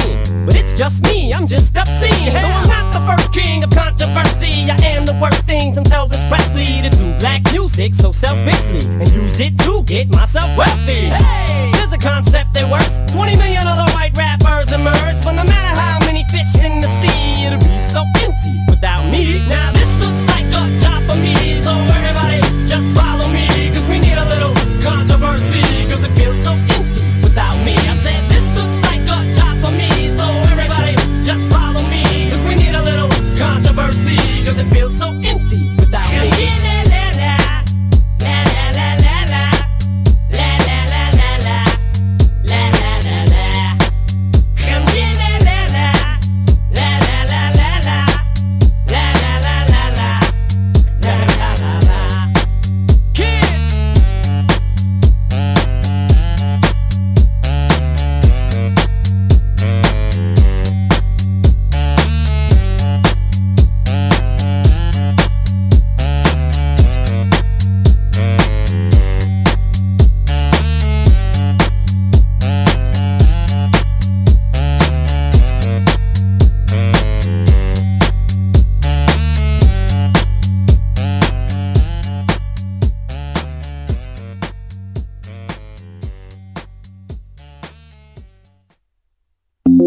Estás escuchando Nueva Normalidad. Desde Punta del Este, Uruguay. Transmite www.laserfm.com.uy Momento de espacio publicitario. Domingos a las 14 horas. Tenés una cita impostergable con la música de todos los tiempos. Todos los tiempos. Vintage. Vintage. Un repaso con los hits de los 70, 80 y 90. Y la participación especial de DJ Juan Carlos Matera.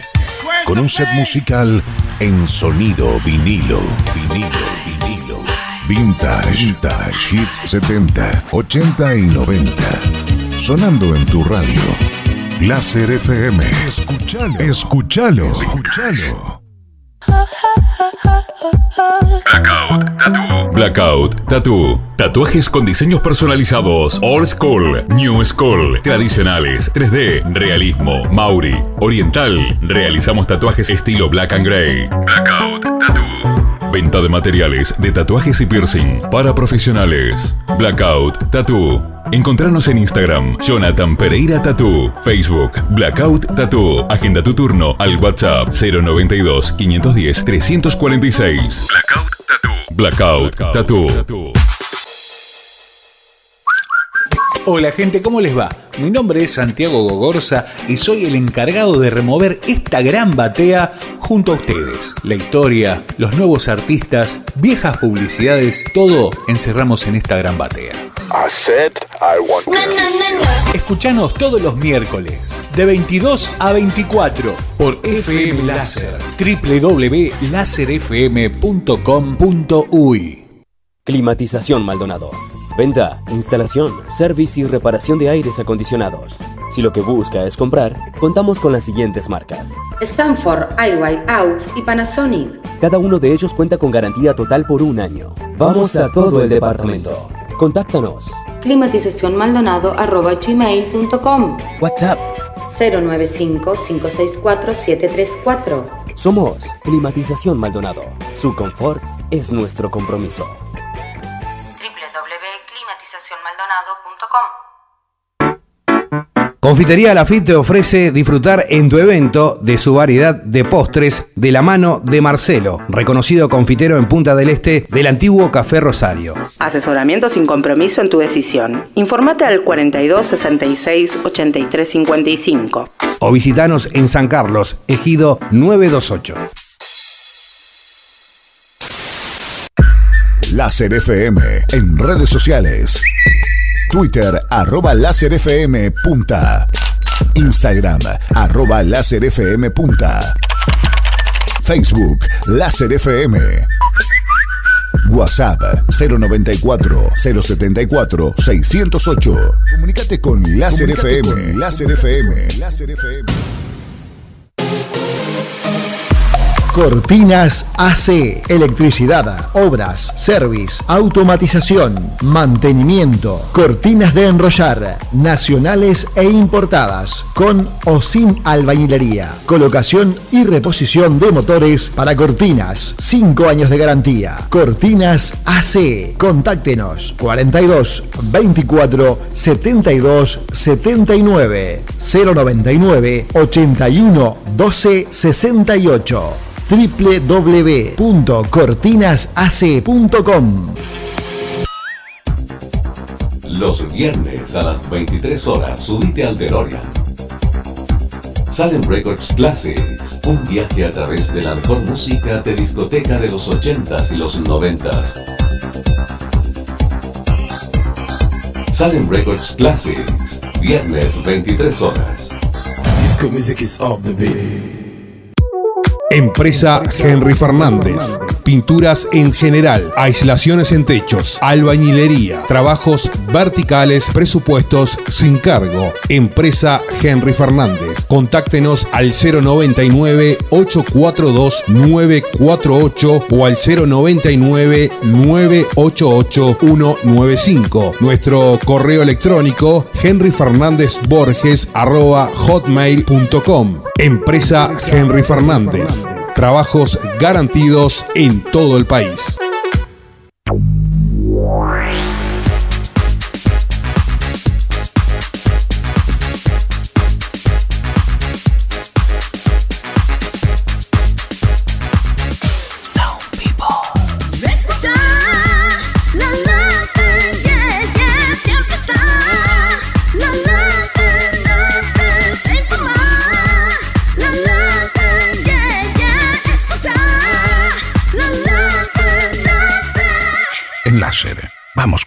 Vamos con vos, vamos con vos, vamos con vos. Fin de espacio publicitario.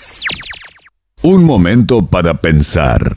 Un momento para la información.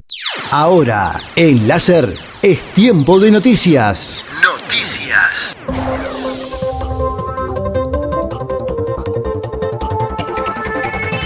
Tomamos el contacto con las noticias y hablamos de las medidas de confinamiento impuestas en la región capitalina de Santiago de Chile, nuestro informe especial. Han provocado que la calidad del aire de la principal urbe de ese país arroje indicadores que desde 1989 comenzaron a hacerse los registros. Según un informe del Ministerio de Medio Ambiente de Chile, el año 2020 está siendo el que menos concentración de contaminantes hay en el aire de Santiago y en el que menos horas están durando los episodios críticos de emergencias ambientales por contaminación del aire que suelen darse en la capital y especialmente en el invierno. La mayor disminución se da en los óxidos de nitrógeno, cuya principal fuente de emisión es el transporte por la quema de combustible de los automóviles y que son gases precursores de otros contaminantes. En comparación con el 2019, entre el 1 de mayo y el 10 de agosto se han registrado una disminución del 44% en las concentraciones de óxidos de nitrógeno. Con más noticias retornamos en 60 minutos. Hasta luego. Desde Punta del Este, Uruguay. Transmite www.laserfm.com.uy Estás escuchando Nueva Normalidad por Láser FM.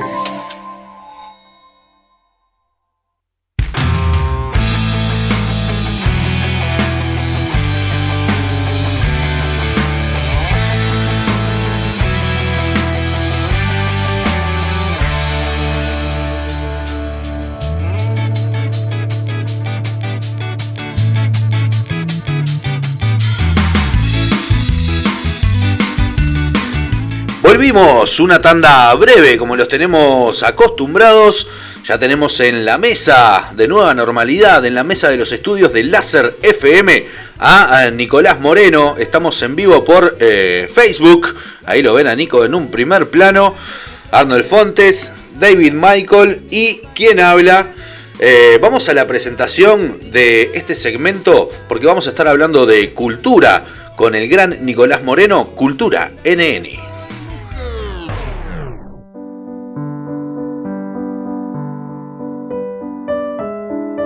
La belleza del arte, la magia del teatro y el cine, la música y sus géneros, entrevistas, cartelera, informes.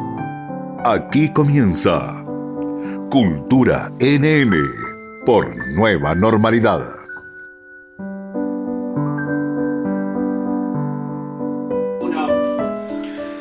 Nicolás Moreno, señoras y señores, actor, dramaturgo, director.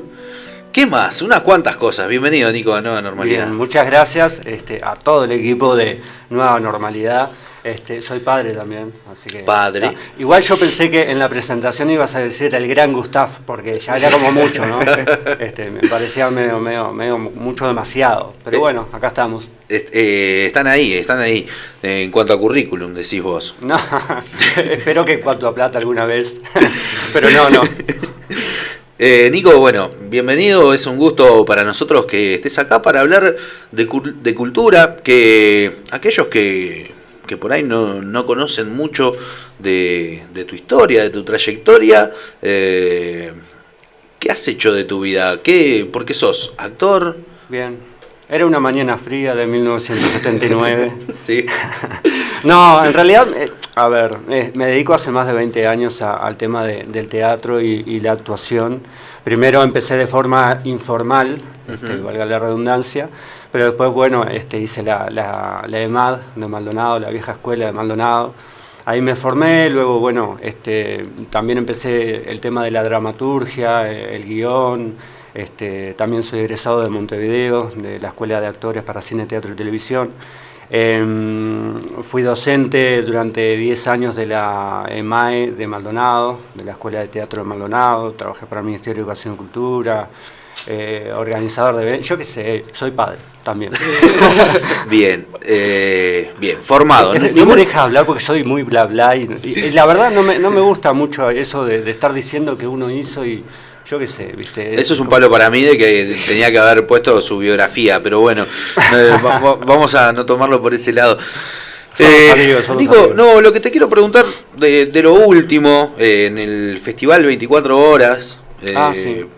ah, hubo una, un corto. 48 capaz que son. 48, 48 horas. en un día está bravo. Es verdad, 48 horas, no, no pego una hoy. Lo voy a dejar a Arno que pregunte. Eh, el corto de ustedes, eh, sí quiero. Sí, Sí quiero. Bien, sí. el nombre por Con- lo menos lo invoqué. Paulman Films. Paulman, Paulman Films. Paulman Eligieron Films. un nombre tan complicado. Es difícil, ¿no? Ah, pronunciar. pa- Para decirlo rápido, no. Sí, sí, sí. No. Eh, ¿Fue premiado? Fue premiado, este, fue premiado este, en Nueva York, creo, como uno de los mejores cortos latino- latinoamericanos, o seleccionado, algo así fue. Pero de todas formas, este, hay, hay, hay como una gran camada de, de- de equipos y producciones emergentes que tienen que ver mucho, el 48 Horas Film. Festival tiene mucho que ver con eso, pero más allá de todo eso, este, eh, tiene que ver también en, en la impronta de muchos este, mm, creadores audiovisuales del departamento. Me parece que está teniendo bastante auge y, y están logrando premiaciones y, y- y puestos en determinados festivales y concursos que son realmente merecedores de, de nuestro orgullo todo por el departamento. Cosas que no se saben, pero son chiquilines este, que, que van de, de 15 a 30 años. Digo, chi- porque chiquilines, yo ya perdí la ¿Qué cuenta. edad tenés, Nico? Yo tengo 41. Ajá. Este, y mm, no me pregunten. Se nos deprimió Nico. Este, no, y, y me parece que está bueno, está bueno no solamente en lo audiovisual, hay, hay mucha gente haciendo cosas lindas por ahí, alrededor del mundo, fuera del país, y, y- y incluso dentro del país que, que a veces no sabemos, y es tan importante que los medios como ustedes y los programas como ustedes tengan este tipo de espacio para poder promover y difundir a, a estos creadores que me parece fantástico. Sí, está bueno, está bueno.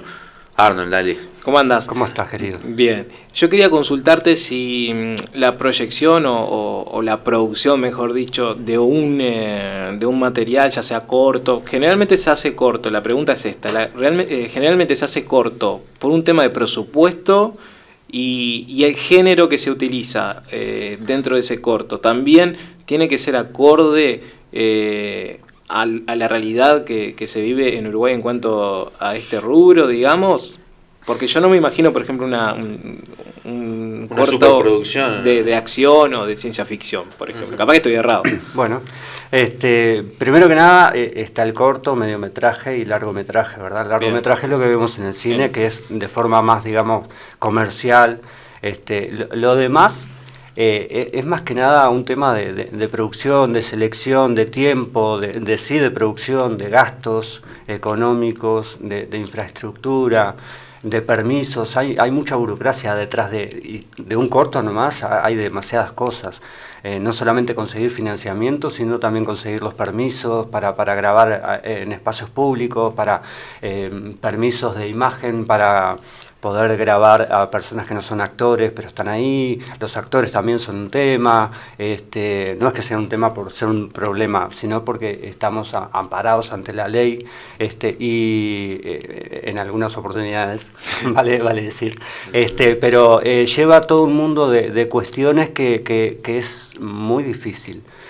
Eh, y lleva un gran trabajo que la gente no sabe. La gente piensa que nos grabamos con una camarita, lo subimos a YouTube y ya está, y no es así. Hay toda una gran producción y una gran maquinaria, un gran equipo trabajando detrás. Por otro lado, lo que me preguntabas con respecto a si, si Uruguay en algún momento llegara a poner una especie de, de super, super mate, por no decir Superman, no sé, algo nuestro, este, super cimarrón, no sé. Es bueno. Entonces, claro, este, yo te digo que sí, que somos capaces. Sí. Este, porque recuerda que hay un cineasta muy famoso hoy día en Hollywood y, y a nivel mundial, que es el, el- el que hizo Federico Álvarez. Ataque, ataque De pánico. Ataque de pánico, que fue a partir de 300 míseros dólares, que hizo una gran producción con un videoclip este, donde robots y naves espaciales destruían todo Montevideo. Sí, sí, lo vi. Este, bueno. Obviamente que eso eh, no lo financian 300 dólares, eso lo financia él mismo con su compu en su casa, tomando matecito y, y bueno, dale que es tarde. Los 300 dólares son para otro tipo de cosas, filmación, pago artista, eh, más allá que haya sido con amigos, ¿no? este, y bueno, y ahí está el tema de las redes sociales y los medios de comunicación que apoyan a, a- a esta gente creativa que está en su cuarto haciendo cosas este, e imaginando eh, eh, creación, porque eh, la gente de Hollywood vio este video y lo convocaron. ¿Qué podés hacer con 300 millones de dólares? Eso. A eso iba la, la pregunta. Y hoy por hoy Álvarez es uno de los directores más reconocidos de Latinoamérica. Sí, Federico Álvarez que hizo La chica en la telaraña, Sí. Posición infernal y No respires. Sí. Y la, y la del cocodrilo, esta que, que se, eh, llueve todo, la vi, fascinante. Ah, esa la hizo él, yo la vi esa. Sí, es de él. Es La, la que hay una tormenta. una tormenta y queda... quedan atrapados en la casa. Exacto. Y en el sótano a los cocodrilos. Mirá bueno, me encantó es esa película. Uf. No, no sabía Película que la tengo yo. Es nueva. Y eh, aparte él eh, eh, guiona también. Y lo que tiene Álvarez es que tiene eh, a- en su equipo gente uruguaya trabajando. Eso es bueno.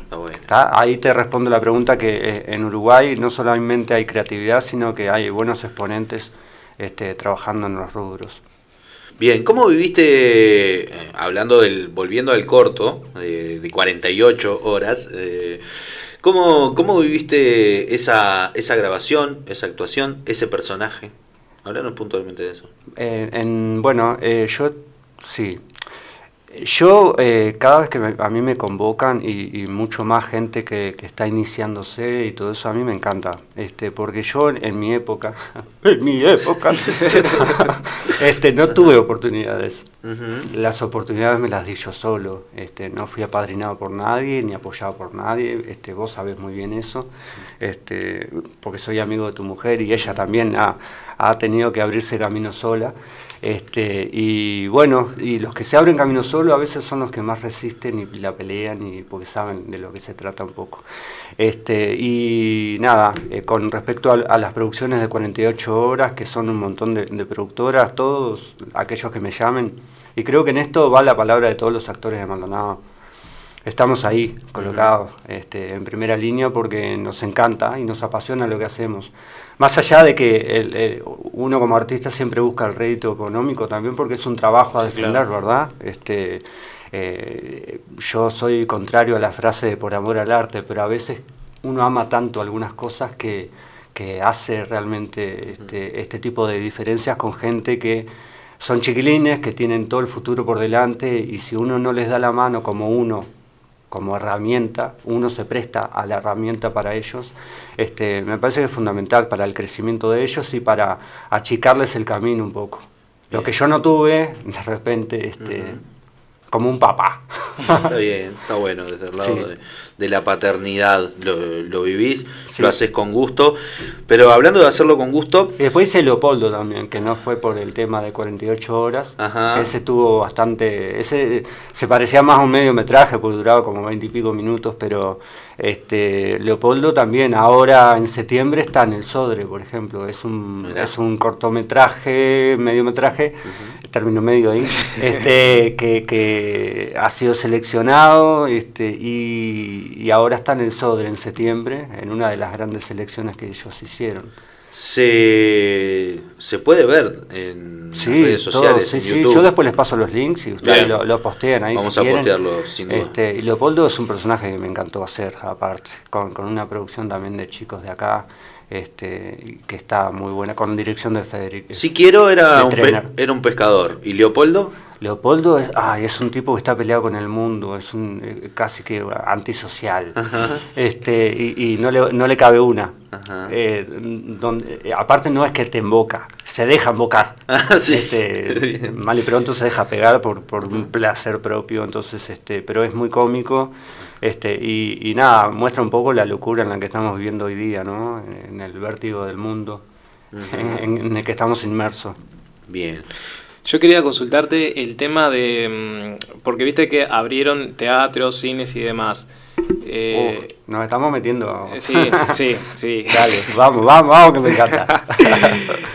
Esto de que, por ejemplo, los, los cines están habilitados, no están abiertos por un tema de que no hay material, eh, no hay películas que vienen desde de las superproducciones. Sí. Si esto, yo me planteaba, ¿no? En lo personal, si esto continuara, digamos, este tema de, de- de no poder eh, mandar, digamos, al cine estas películas, en ningún momento se, se planteó en este momento fomentar el, el cine nacional. Que yo sé que hay un, un festival que se hace anualmente, pero, pero en las salas de cine, Mira, eh, a- a- caben dos ahí. Me, me parece que las habilitaciones y los protocolos está bien, hay que seguirlos, hay que tener cuidado, hay que cuidarse, me parece correcto. Eh, pero en cuanto a los cines y los teatros, voy a hablar un poco de Maldonado en sí, realidad está bien. que es lo que nos... Este, en cuanto al cine, me parece que mm, tendría la posibilidad de, yo supongo, porque hay películas que ya fueron pagas, me parece que estaría bueno de repente eh, poder darle o devolverle a la sociedad, si ya están pagas, si ya fueron, este, eh, estuvieron en cartel, me parece que estaría bueno que de repente dispu- dispusieran de esas películas para, para mostrarlas de nuevo con un costo mucho más inferior para la gente que no ha asistido habitualmente al cine porque los costos son realmente elevados. Eh, para dos personas ir al cine es Imagínate alrededor de 1.200, 1.300 pesos, digo, dos personas, con un poquito de pop. Este, pero cosa que no cuesta el teatro, y es en vivo y es más que en 3D. Este, y me parece que podrían hacer esa buena, buena causa, este, me parece que lo tendría que haber hecho en el Día del Niño también. Eh, otra de las cosas, eh, un montón de cines que, que están ahí, este, que tienen una gran cantidad de localidades, me parece que tendrían que abrirlos como salas teatrales también para darle oportunidad a los trabajadores de Maldonado. Hay muchos exponentes esperando salas y con respecto al protocolo hay salas del Maldonado que directamente no se pueden abrir. Porque estiman que son de 5 metros después del proscenio hacia adelante sobre la platea. La Casa de la Cultura, por ejemplo, el proscenio es la orilla del escenario. escenario, para que entienda la gente. este, el- y la Casa de la Cultura, esos 5 metros son el público. Claro. Entonces, o sea, eh, habitante cero en la sala. Eh, Después, este, el, el Cantegril, sí, lo que pasa que hay, hay un gran tema con las salas de Maldonado. Este, no están en estado, no están en buen estado. Son lugares que han sido muy abandonados en el tiempo por la Dirección de Cultura. Entonces, este, eh, cuando yo no, no sé si me daba lástima o, o- o- o rabia o, o tristeza, no sé, un sentimientos encontrados cuando la Dirección de Cultura mencionaba que iba a abrir las salas de teatro cuando en realidad no sé qué salas van a abrir porque están en, en un estado realmente calamitoso. Este, no hay iluminación, no hay sonido, o sea, hay, pero no hay. La sala Canderil directamente no tiene nada, hay que alquilarlo todo. Este, los, los escenarios astillados, eh, los camerinos en, en mal estado, eh, butacas y alfombrado con manchas, olores, este, eh, no hay aires acondicionados, falta personal. Entonces, no sé, que por más protocolo que ponga. Sí, claro. Eh, hay una, o sea, este abandono a las casas y, de, la de, de teatro, digamos, y, y un poco de dejo a- al artista, ¿a, qué lo, ¿a qué lo atribuís? ¿A, a que las personas eh, que se hacen cargo de, de la cultura no son las indicadas? A, una ignorancia del gobierno sobre est- esta, esta parte que son los actores, porque no es solo un abandono a, a los teatros, también hay como, como decías vos, miles de barreras que te ponen para poder producir algo que en realidad es, es producción nacional, que, que fomenta al país y, y al producto uruguayo. Sí, bueno, en, en algunas cosas estoy muy de acuerdo. Yo, yo creo que los que llegan a, a gestionar este, lugares que, que son de importancia para un gran para una gran masa de, de gente como son los artistas o los trabajadores del arte. Yo creo que por algo están ahí sí este eh, espero yo que, que merecedores de donde están porque somos nosotros al final los que votamos. Pero más allá de eso y, y de entrar en, en- en esa tramoya ya tan temprano, este, yo, yo pienso que, que es un poco de, de no querer informarse o de no querer empaparse de lo que realmente necesita o le urge al artista, al docente, al creador este, en, en sus espacios. Eh, yo qué sé, yo cuando... A mí me gusta recibir una sala digna, más si yo la tengo que pagar. Claro. Eh, yo voy a un salón de fiesta y, y- y el tipo me alquila un salón de fiesta con, con todas las sillas, los mantelitos, los cubiertos, las luces, el sonido, todo, todo, todo. Yo a una sala de teatro, quiero el mantelito, las sillas, los cubiertos, todo. ¿Por qué, por qué me tiene que faltar algo?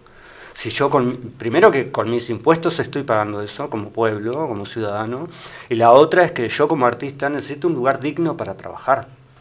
No puedo mostrarme bien, no puedo mostrar bien lo que yo hago, no puedo devolver bien a la sociedad todo lo que yo he aprendido. Este, y, y me parece que es, eh, más que nada, este, eh, la dirección de cultura durante décadas no ha sido asumida por gente realmente que tenga que ser asumida. Digo, eh, yo no creo que a mí alguna vez me vayan a invitar, este, no quiero decir que me hayan invitado a mí para nada, pero eh, no creo que alguna vez a mí me, me vayan a invitar para dirigir ACE o para dirigir eh, Claro, eh, claro. o- eh, la dirección de obras, o, Claro. ¿me entiende? Eh, cada, cada co- cosa en su especialidad, porque si no, ¿qué podría hacer yo en, en- en dirección de obra? Claro. No, no, sé ni, no sé ni hacer una canchada. ¿Entendés? Arnold no sabe qué es la canchada, igual. No, ¿cómo que no? Si el otro día tuve una changa, olvídate. Sí, Olvídate, Acordate. pe- pero, me entendés, Eh, digo, sé sí, pero digo, no, no es lo que, no es lo que, no es mi rubro. Claro. ¿Me A eso iba dirigida Y, la. y vos argumentás que, que, que ha sido dirigida por gente no idónea, porque también hablabas de falta de interés. Ojo, porque eh, que no seas idóneo en el tema no quiere decir que yo si me, me tocara obras en algún futuro muy lejano y en otro universo paralelo, si me tocara algo Sí, así, te asesorás con lo que sabes. Pero tengo que, tengo que vincularme, bueno, gente, y es más, me tengo que poner la bota y agarrar la pala y, y a ver cómo hago esto, ¿me entendés?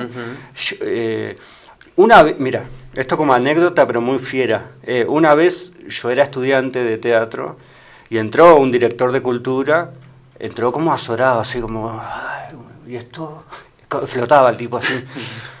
Nunca había entrado a una sala de teatro, yo no sabía lo que era, pero créanme que voy a dar todo por... por ¿Qué? ¿Qué vas a dar? Digo, nunca entraste a una sala. Claro. Ay, casi digo algo. Una mala palabra. Este, pero, pero a eso voy. Y nunca se interesó. En los cinco años que estuvo, nunca asistió a una sala. Eh, Digo, fue la primera y única vez en su historia. y a eso voy. Digo, vos tenés, tenés que, tenés que informarte, lo mínimo, lo mínimo. Y, y el hablar con, con los artistas y ver cómo se A vos nunca te preguntaron nada para, para una idea o algún punto de vista puntual de, desde los actores, digamos, desde los protagonistas del. Lo- lo nada. pa- primero que nada, yo no me siento referente de nada. No, pero igual, pero sos parte Soy, de- soy parte, sí, soy parte, pero, pero callado, ¿viste? Yo hago la mía, peleo por lo mío y por los míos, pero eh, eh, el teatro en Maldonado eh, es un poco. Es un poco, co- poco, poco complicado el, el- el- el ambiente, como todos los ambientes laborales.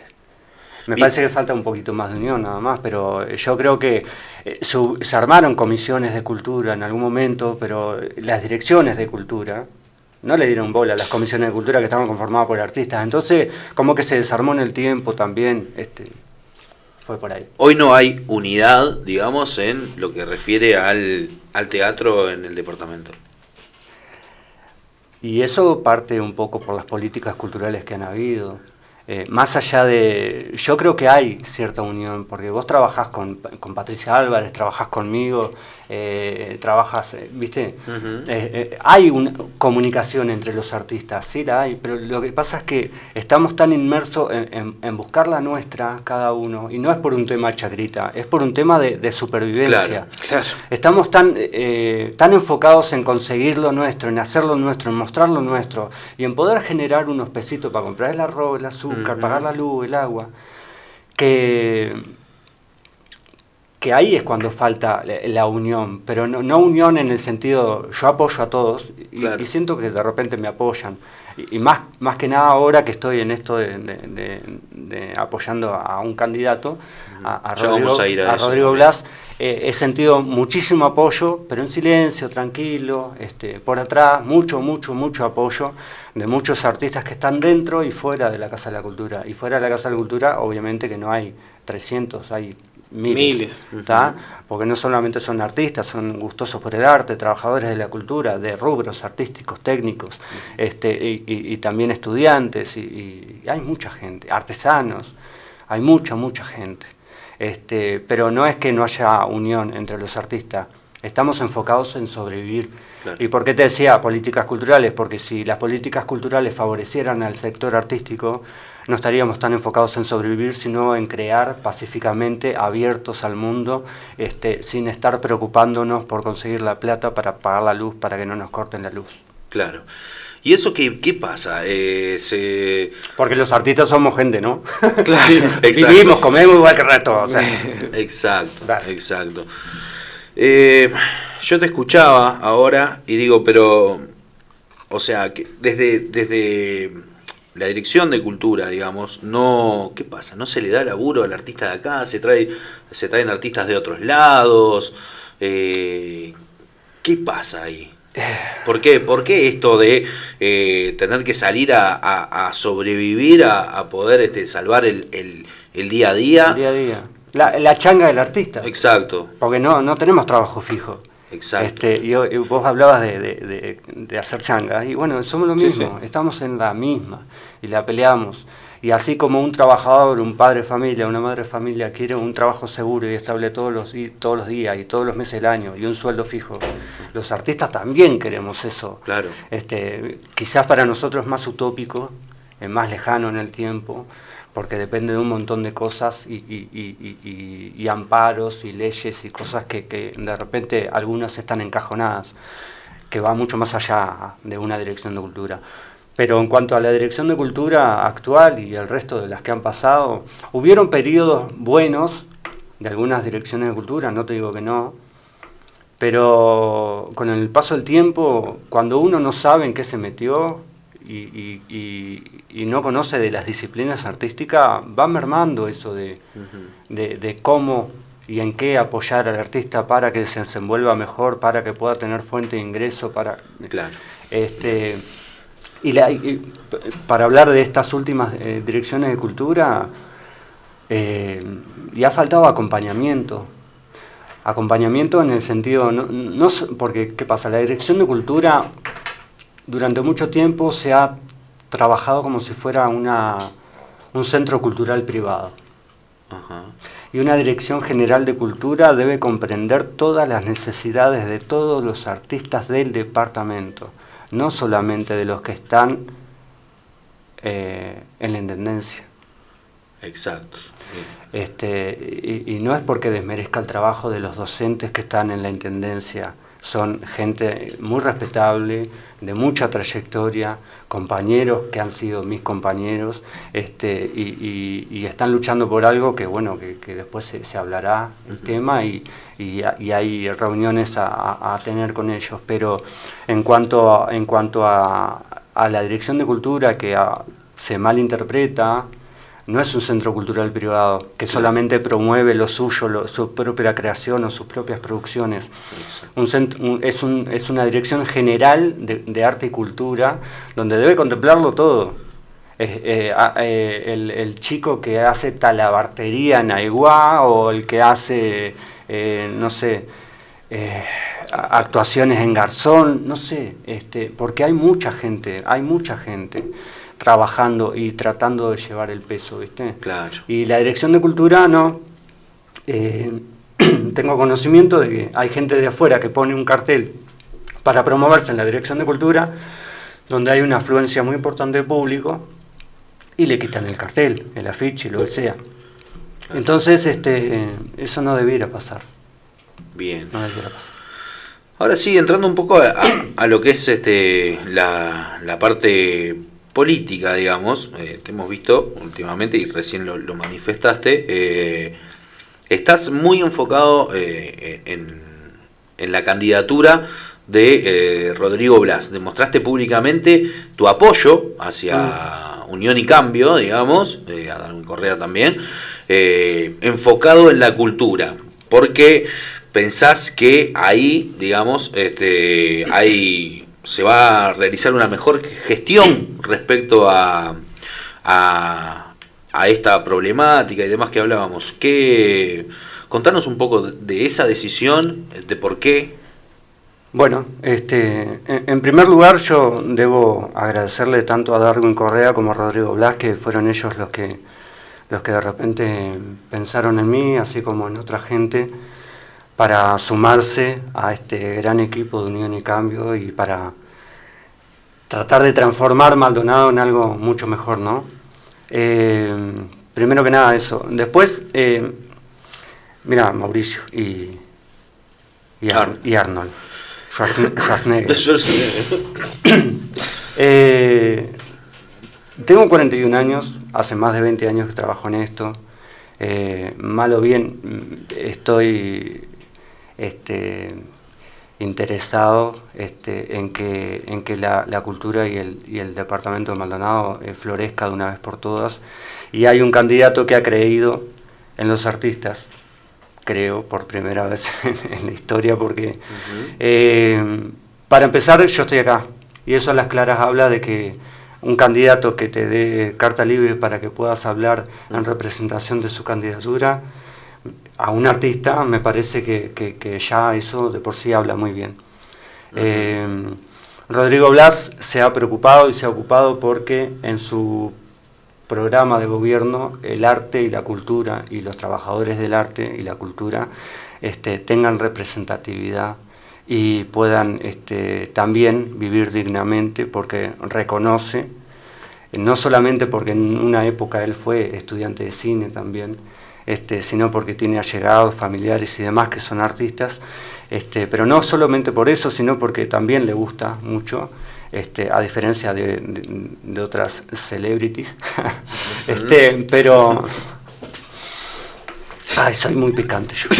Este, y- pero eh, el, el- el hombre eh, reconoce justamente eso, que, que el arte y la cultura son fundamentales para el departamento y para, para el crecimiento de una, de una sociedad en- eh, eh, sana. Porque el arte, el arte y la cultura es sana, ¿viste? Eh, entonces eso está, eso está bueno que, que lo pueda llevar a cabo. Sí, la, cuando pasó por acá Luz del Alba Rubio también comentaba que ella era compañera de, de él y que él siempre ha jugado al político y ella a la, a la actriz, pero siempre... Fueron compañeras del liceo. Exacto, Mm. el del liceo, perdón. Sí. Eh, y claro, y, y ella mencionaba que siempre mm, desde pequeño mostró esa eh, interés en, en el arte. Yo creo que más allá de, de gustarlo o no, es un tema que hay que tocarlo sí o sí. Sí o sí. Porque es, no, no sé si tan fácil, pero por ejemplo ella comentaba en la escuela de, de- de canto lírico. Ella fue a Montevideo sin aún ser la que, la A que los es hoy. 16 años. lo gestionó ella y lo trajo. O sea, no es una cosa imposible de, de colocar. No. Y, y algo tan importante como, como eso, ¿no? Y si una chica de 16 años puede realizar toda esa maniobra, Claro. imagínate a alguien que está sentado en un silloncito que puede hacer mucho más. Eso es lo que me llama poderosamente la atención en cuanto a la gestión. Es una cuestión de interés. Sí, totalmente. Más que eso. Totalmente. Y el interés hoy está puesto en, en las políticas culturales que, y en el desarrollo que ya está aprobado por Rodrigo Blas. Este, hay, hay un montón de, de- de proyectos y cosas, sí a futuro, un futuro muy cercano, pero ya lo que es tangible y lo que es, este, lo que es este, prometedor para ahora después de, de un victorioso 27 de septiembre, este, hay muchas cosas que tienen que ver con el arte y la cultura en Maldonado que, que- que va a dar que hablar y, que está bueno. Y con respecto a, lo que es tangible o intangible, sí, obvio. Tangible es esa rotonda que se puede tocar, eh, eh, la baldosa que se pueden tocar, el monumento piramidal que se puede tocar para vanagloriarse uno. Pero lo que es intangible y lo que realmente necesita la, sociedad es el, espíritu y el alma rica, eh, y en eso van los artistas. Porque uno Y el trabajo también, ¿no? Sí, sí, sí, sí, hablar que sí. Este, y, y bueno, y el trabajo del artista se está contemplando muchísimo en un gobierno de Rodrigo Blas. Bien, eh, desde ese lado me imaginaba también que, que, que- que venía esa, esa alineación, digamos, eh, política de tu parte con, con- con Rodrigo. Nombraste propuestas eh, proyectos. Sí. eh, Que te los, que te los puedo contar si querés. Dale, Que ya son aprobados y ya están. Adelantame algunos. Mirá, en primera instancia, este, mucho se habla del mercado agrícola del sol.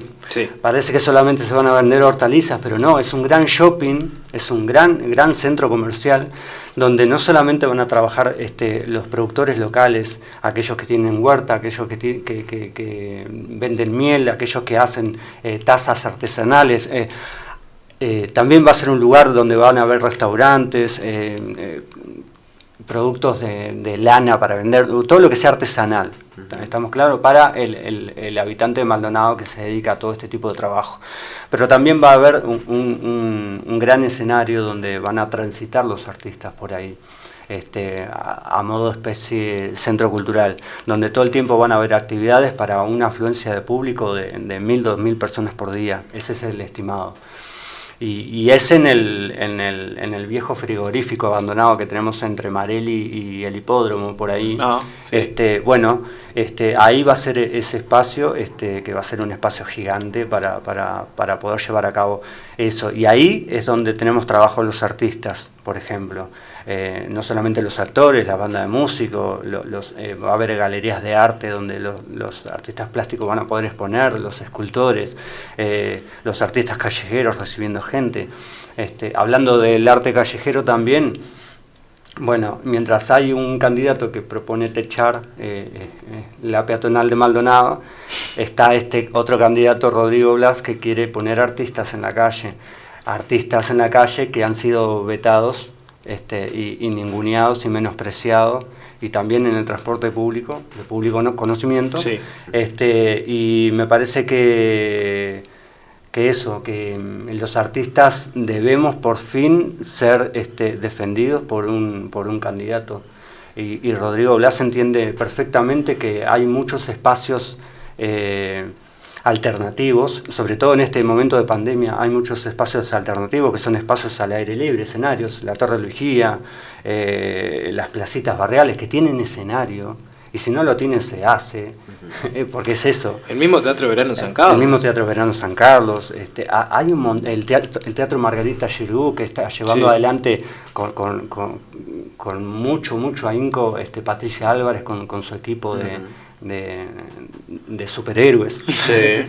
Porque son superhéroes. Este, yo a Patricia, a Patricia la, la admiro, pero y siempre se lo digo que, que es una de mis grandes referentes en Maldonado, este, junto a Santi. Em, pero más allá de eso, este, el gobierno de Rodrigo quiere los artistas que vuelvan a hacer lo que hacen, este, que estén en la, en la peatonal, en Gorlero, en, en todas partes, en las plazas, en los barrios, en las calles. Quiere que se descentralice mucho más aún el arte, que volvamos a tomar los comunales barriales como centros de, de entretenimiento y, y- Bueno, se y hizo un- espacio cultural. Se hizo un, un- un teatro un anfi- un anfiteatro ahí en Maldonado Nuevo, hay un centro cultural espectacular que, Que está abandonado. no se ha hecho ¿no? mucha, No. mucha actividad. Creo que se hizo el casting de Got Talent y ya está. Sí. Sí. Eh, creo. Y después alguna otra actividad, este, y, pero más nada. Quizás porque, mm, a ver, eh, Rodrigo entiende perfectamente que lo que se hizo bien de otros gobiernos, eso va a permanecer, sea del gobierno y de la bandera política que sea. Eso él, él lo tiene más que claro. Hay cosas de- del Frente Amplio que se hicieron perfectamente bien y hay cosas de- del Partido Nacional que se hicieron perfectamente bien, que se van a seguir manteniendo y, y quizás hasta mejorando. ¿De acuerdo? No, no, no, está en un hecho combativo, este, está para mejorar y para ver un nuevo horizonte para Maldonado. Y aquello que no está bien y que hay que reestructurarlo, o hay cosas que hay que arrancar de, de raíz, se, arrancará para plantar de nuevo una semilla, porque este, el tipo tiene mucha visión a futuro, pero eh, tiene los pies muy parados en la tierra y mirándolo hoy. y la gente hoy necesita comer, necesita trabajo. Yo creo que, que- es ahí cuando el discurso empieza a ser un poco más creíble, ¿no? Cuando se valora lo que se hizo, como estás diciendo vos ahora, y se piensa reestructurar a partir de, de eso. Por ejemplo, vos mencionabas que, que, bueno, el pasado gobierno o el presente gobierno se, se fue muy hincapié en, en la infraestructura pública, digamos. Que está bien. Que está bien, pero eh, no hay un programa que, que promueva eh, el poder utilizar esas estructuras. Tampoco los teatros que están un poco eh, abandonados. O sea, hay lugares, hay edificios, hay donde, donde poder estar. Falta ese programa, digamos, esa, ese interés hacia el artista. Y, y yo creo que hay, hay dos miradas, ¿no? Antes que, que un espacio de picadas, me parece que está bueno un centro cultural. Antes que techar el centro, me parece que está bueno que los artistas ocupen la calle. Eh, y antes que pensar en un panteón para los artistas, me parece que lo que falta es trabajo para que vivan dignamente, no para que mueran dignamente. Eh, y parece pesado como lo digo, pero en realidad es así. Eh, los artistas nos, nos hemos sentido muy, muy tocados en estos últimos periodos, este, por muchos gobiernos anteriores, no solamente por el actual. Entonces me parece que necesitamos ese cambio y Rodrigo, cada vez que, porque nos reunimos todas las semanas y hablamos y estoy en completo contacto todo el tiempo con él, junto con Darwin Correa, el alcalde de Maldonado, el futuro alcalde de Maldonado, que sin duda lo va a hacer porque ha demostrado que, que tiene interés y que sabe patear la calle. El lunes que viene lo, lo vamos a tener por acá Ahí a, a Darwin. Bueno, este, Ya, y- ya pasó el chivo. Bien. Y me parece que, que- que- que faltan, este, faltan espacios y, y- y- y faltan políticas culturales que, que reaviven el sector y que lo potencien y que se difunda y que, y que se genere una campaña de concientiza- concientización para la gente que, que- que realmente eh, eh, el arte importa. Y otra de las propuestas que, que tiene Rodrigo, y discúlpame, que, mm, atendiendo a la problemática de la crisis sanitaria y obviamente la crisis económica que, se viene suscitando y mucho peor aún para los artistas, pero esto que voy a decir no es solamente para los artistas. Este, si durante el verano los artistas no consiguen una fuente de ingreso, un trabajo estable donde poder este, brindar su arte, eh, a través de una candidatura o de una intendencia de Rodrigo Blas, eh, y bajo una revisión de todos los artistas que, que requieran de este bono, se les va a brindar un bono de colaborativo, digamos, eh, de 15 mil pesos a los artistas, ¿tá? para paliar un poco la situación que están llevando. Eh, son 15 mil pesos, es un sueldo prácticamente, este, pero eh, se les va a brindar este sueldo que se, se tomará a forma de crédito durante los cinco años. Rodrigo, quien esté a cargo de la Dirección de Cultura, será quien te diga, eh, Mauricio, eh, te necesito para que trabajes en, en la locución de un desfile o de, ¿me entendés? O, Sí. o- o vos, si sos actor, este, necesito tu espectáculo para tal fecha, para eh, la escuela tal. Y ese va a ser el pagaré. Parece brillante. Está bueno, es una medida Este- paliativa, digamos, ante una situación Sí, adversa que tiene en cuenta a los artistas, lo cual es, es- es interesante y está bueno, Sí. y por lo menos tiene destacar que, que tiene iniciativa, ¿no? Y, y por lo que se ve, digo, se está pensando. Todo en- esto, en- todo en esto a partir del fondo coronavirus, que Rodrigo Blas fue el, el que lo impulsó y fue apoyado por unanimidad, eso hay que decirlo, por todos los partidos políticos. este, y gracias al fondo coronavirus, el tipo no es intendente aún y ya está gestionando cosas y creando cosas. Este, y, y a partir de ahí es que, bueno, el artista que no consiga su, su trabajo en verano o no pueda tocar en los restaurantes porque estén, no sé, no se sabe qué va a pasar. Sí. ¿De acuerdo? Bueno, pueden ir a la Dirección de Cultura, anotarse en un listado, se le ofrece el bono de, de, de 15 mil pesos este, y eso queda a, a pagar este, en contrapartida con tu arte. No, no lo tienes que pagar en plata, lo tienes que pagar con tu arte después. Este, y si eso no es dar trabajo a los artistas este, y no es darle una mano y no es pisar tierra firme hoy, este, entendiendo las necesidades urgentes que tienen los artistas de Maldonado, no sé qué será. Bien. Y después también, eh, tú hablas de la situación edilicia, más allá de que se haya construido algunos, hay muchos que, como tú decías, no tienen el mantenimiento adecuado. Eh, se piensa hacer una inversión eh, en, para esa parte, para, para cubrir esa parte de, bueno, arreglar butacas, comprar Sí. audio. Mira, hablamos de necesidades urgentes. La necesidad urgente es darle trabajo a los artistas. Para que los artistas trabajen dignamente necesitan sus espacios dignos. ¿Se entiende? No te puedo mandar a hacer una casa si no te doy el Portland. Eso está más que claro. Este, para hacer la comparativa como le hicimos hoy, Sí, sí, este, eh, lo- los edificios culturales de Maldonado, vamos a hablar de la Casa de la Cultura, de- de- del Teatro de la Casa de la Cultura, como el Cine Teatro Cantegril, falta mucho equipamiento. Este, incluso en, en el Cantegril es inexistente, no lo hay, se alquila cada vez que hay que hacer un espectáculo. Y eso no- y eso lleva, conlleva a una gran inversión o gasto, no es inversión, es gasto, gasto muerto que tiene la Dirección General de Cultura y la Intendencia, porque alquilar esos equipos durante mucho tiempo significa que hace mucho tiempo y muchos años y durante muchos gobiernos pudimos haber tenido nuestra propia técnica. ¿tá? Este, hace un tiempo desde China se hizo una gran donación para el Sodre, para el, para el, el Solís, para, el teatro, no, no, para el teatro de San Carlos. Ah. Eh, acá fue negada esa donación. ¿Cómo fue negada? ¿La rechazaron? La rechazaron. Increíble, entonces no entiendo nada. Este, entonces, eh, yo estoy seguro que Rodrigo Blas hubiera abrazado esa donación. El gobierno departamental, tú decís que rechazó esa donación. Sí, totalmente. Este, y, No tenía y lo- esa y lo sé, no, y lo sé muy bien. Eh, eh, así como los periodistas tengo mis fu- fuentes. Eso.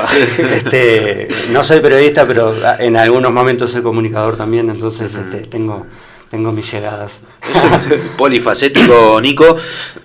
Bueno, eh, muchísimas gracias por tu tiempo. Estamos eh, en hora Dale. ya.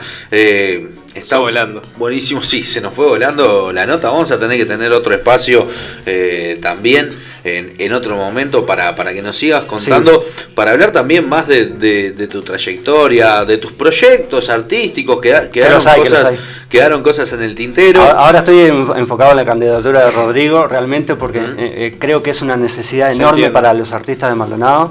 Este, y, y quiero en, en esto breve este, hacerle una invitación este, a los artistas de Maldonado.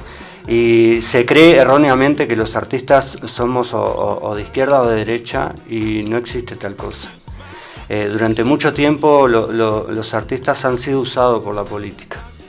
Nosotros usemos estratégicamente la política para lograr nuestros objetivos, porque este, eso es lo que nos va a dignificar y hacer valorar este, como trabajadores de la cultura. No esperemos, gente del arte, no esperemos por nadie, nosotros movamos, no, por eso hoy estoy acá sentado defendiendo una postura que me parece muy inteligente, que me parece muy certera y que con la candidatura de Rodrigo, yo sé que los artistas, este, más allá de los panfletos, eh, a la hora de colocar su voto, van a pensar en todo lo que se les está comunicando.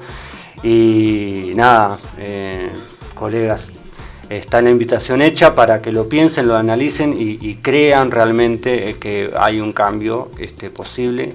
Estoy dando la cara.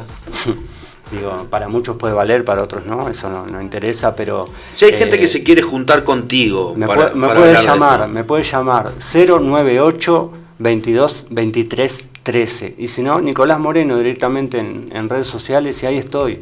Y vamos a charlar, voy a tu casa, eh, hacemos un- una reunión con protocolos sanitarios como corresponde este, y, lo charlamos. Este, acá no, se trata de convencer a nadie, se trata de que uno crea que, que- el arte no es de nadie, es de todos. Y por eso todos tenemos que defenderlos en una misma línea. Hay una oportunidad eh, y bueno, está en uno en aprovecharlo o no, así que la invitación queda hecha, eh, la postura de Nico Moreno y bueno, la invitación a todos aquellos que quieran saber más sobre estos proyectos de, de Rodrigo. Lo buscan ahí en, en las redes sociales y se van a enterar de, de todo el trabajo que, que viene haciendo Nicolás. Muchísimas gracias por tu Gracias tiempo. Nos pasamos de hora, siempre le estamos robando algún minuto a David Michael. Las voy a cobrar. Que sí, sí. Espacio 60. Escape. Escape 60. Recargado. Todavía erran el nombre, ¿no? Hoy está con los nombres. tiene hambre, cuando pasa eso porque tiene hambre. Tengo hambre, ya no puedo pensar. Nico me, me metió mucha información cultural en, en la cabeza y, y bueno. eh, siguen con, con Escape 60 y nosotros nos reencontramos mañana. Mañana tenemos al candidato a intendente. Mañana tenemos a Gerardo Viñales de eh, El Frente Amplio porque tenemos, como saben, todas las voces para que ustedes mismos saquen sus propias conclusiones. Así que los esperamos al mediodía, a la misma hora, en el mismo lugar, acá en Láser FM, una radio igual a todas. Juntas. Nueva normalidad mañana a las 12. Gracias por acompañarnos. Chao, chao. Sunny.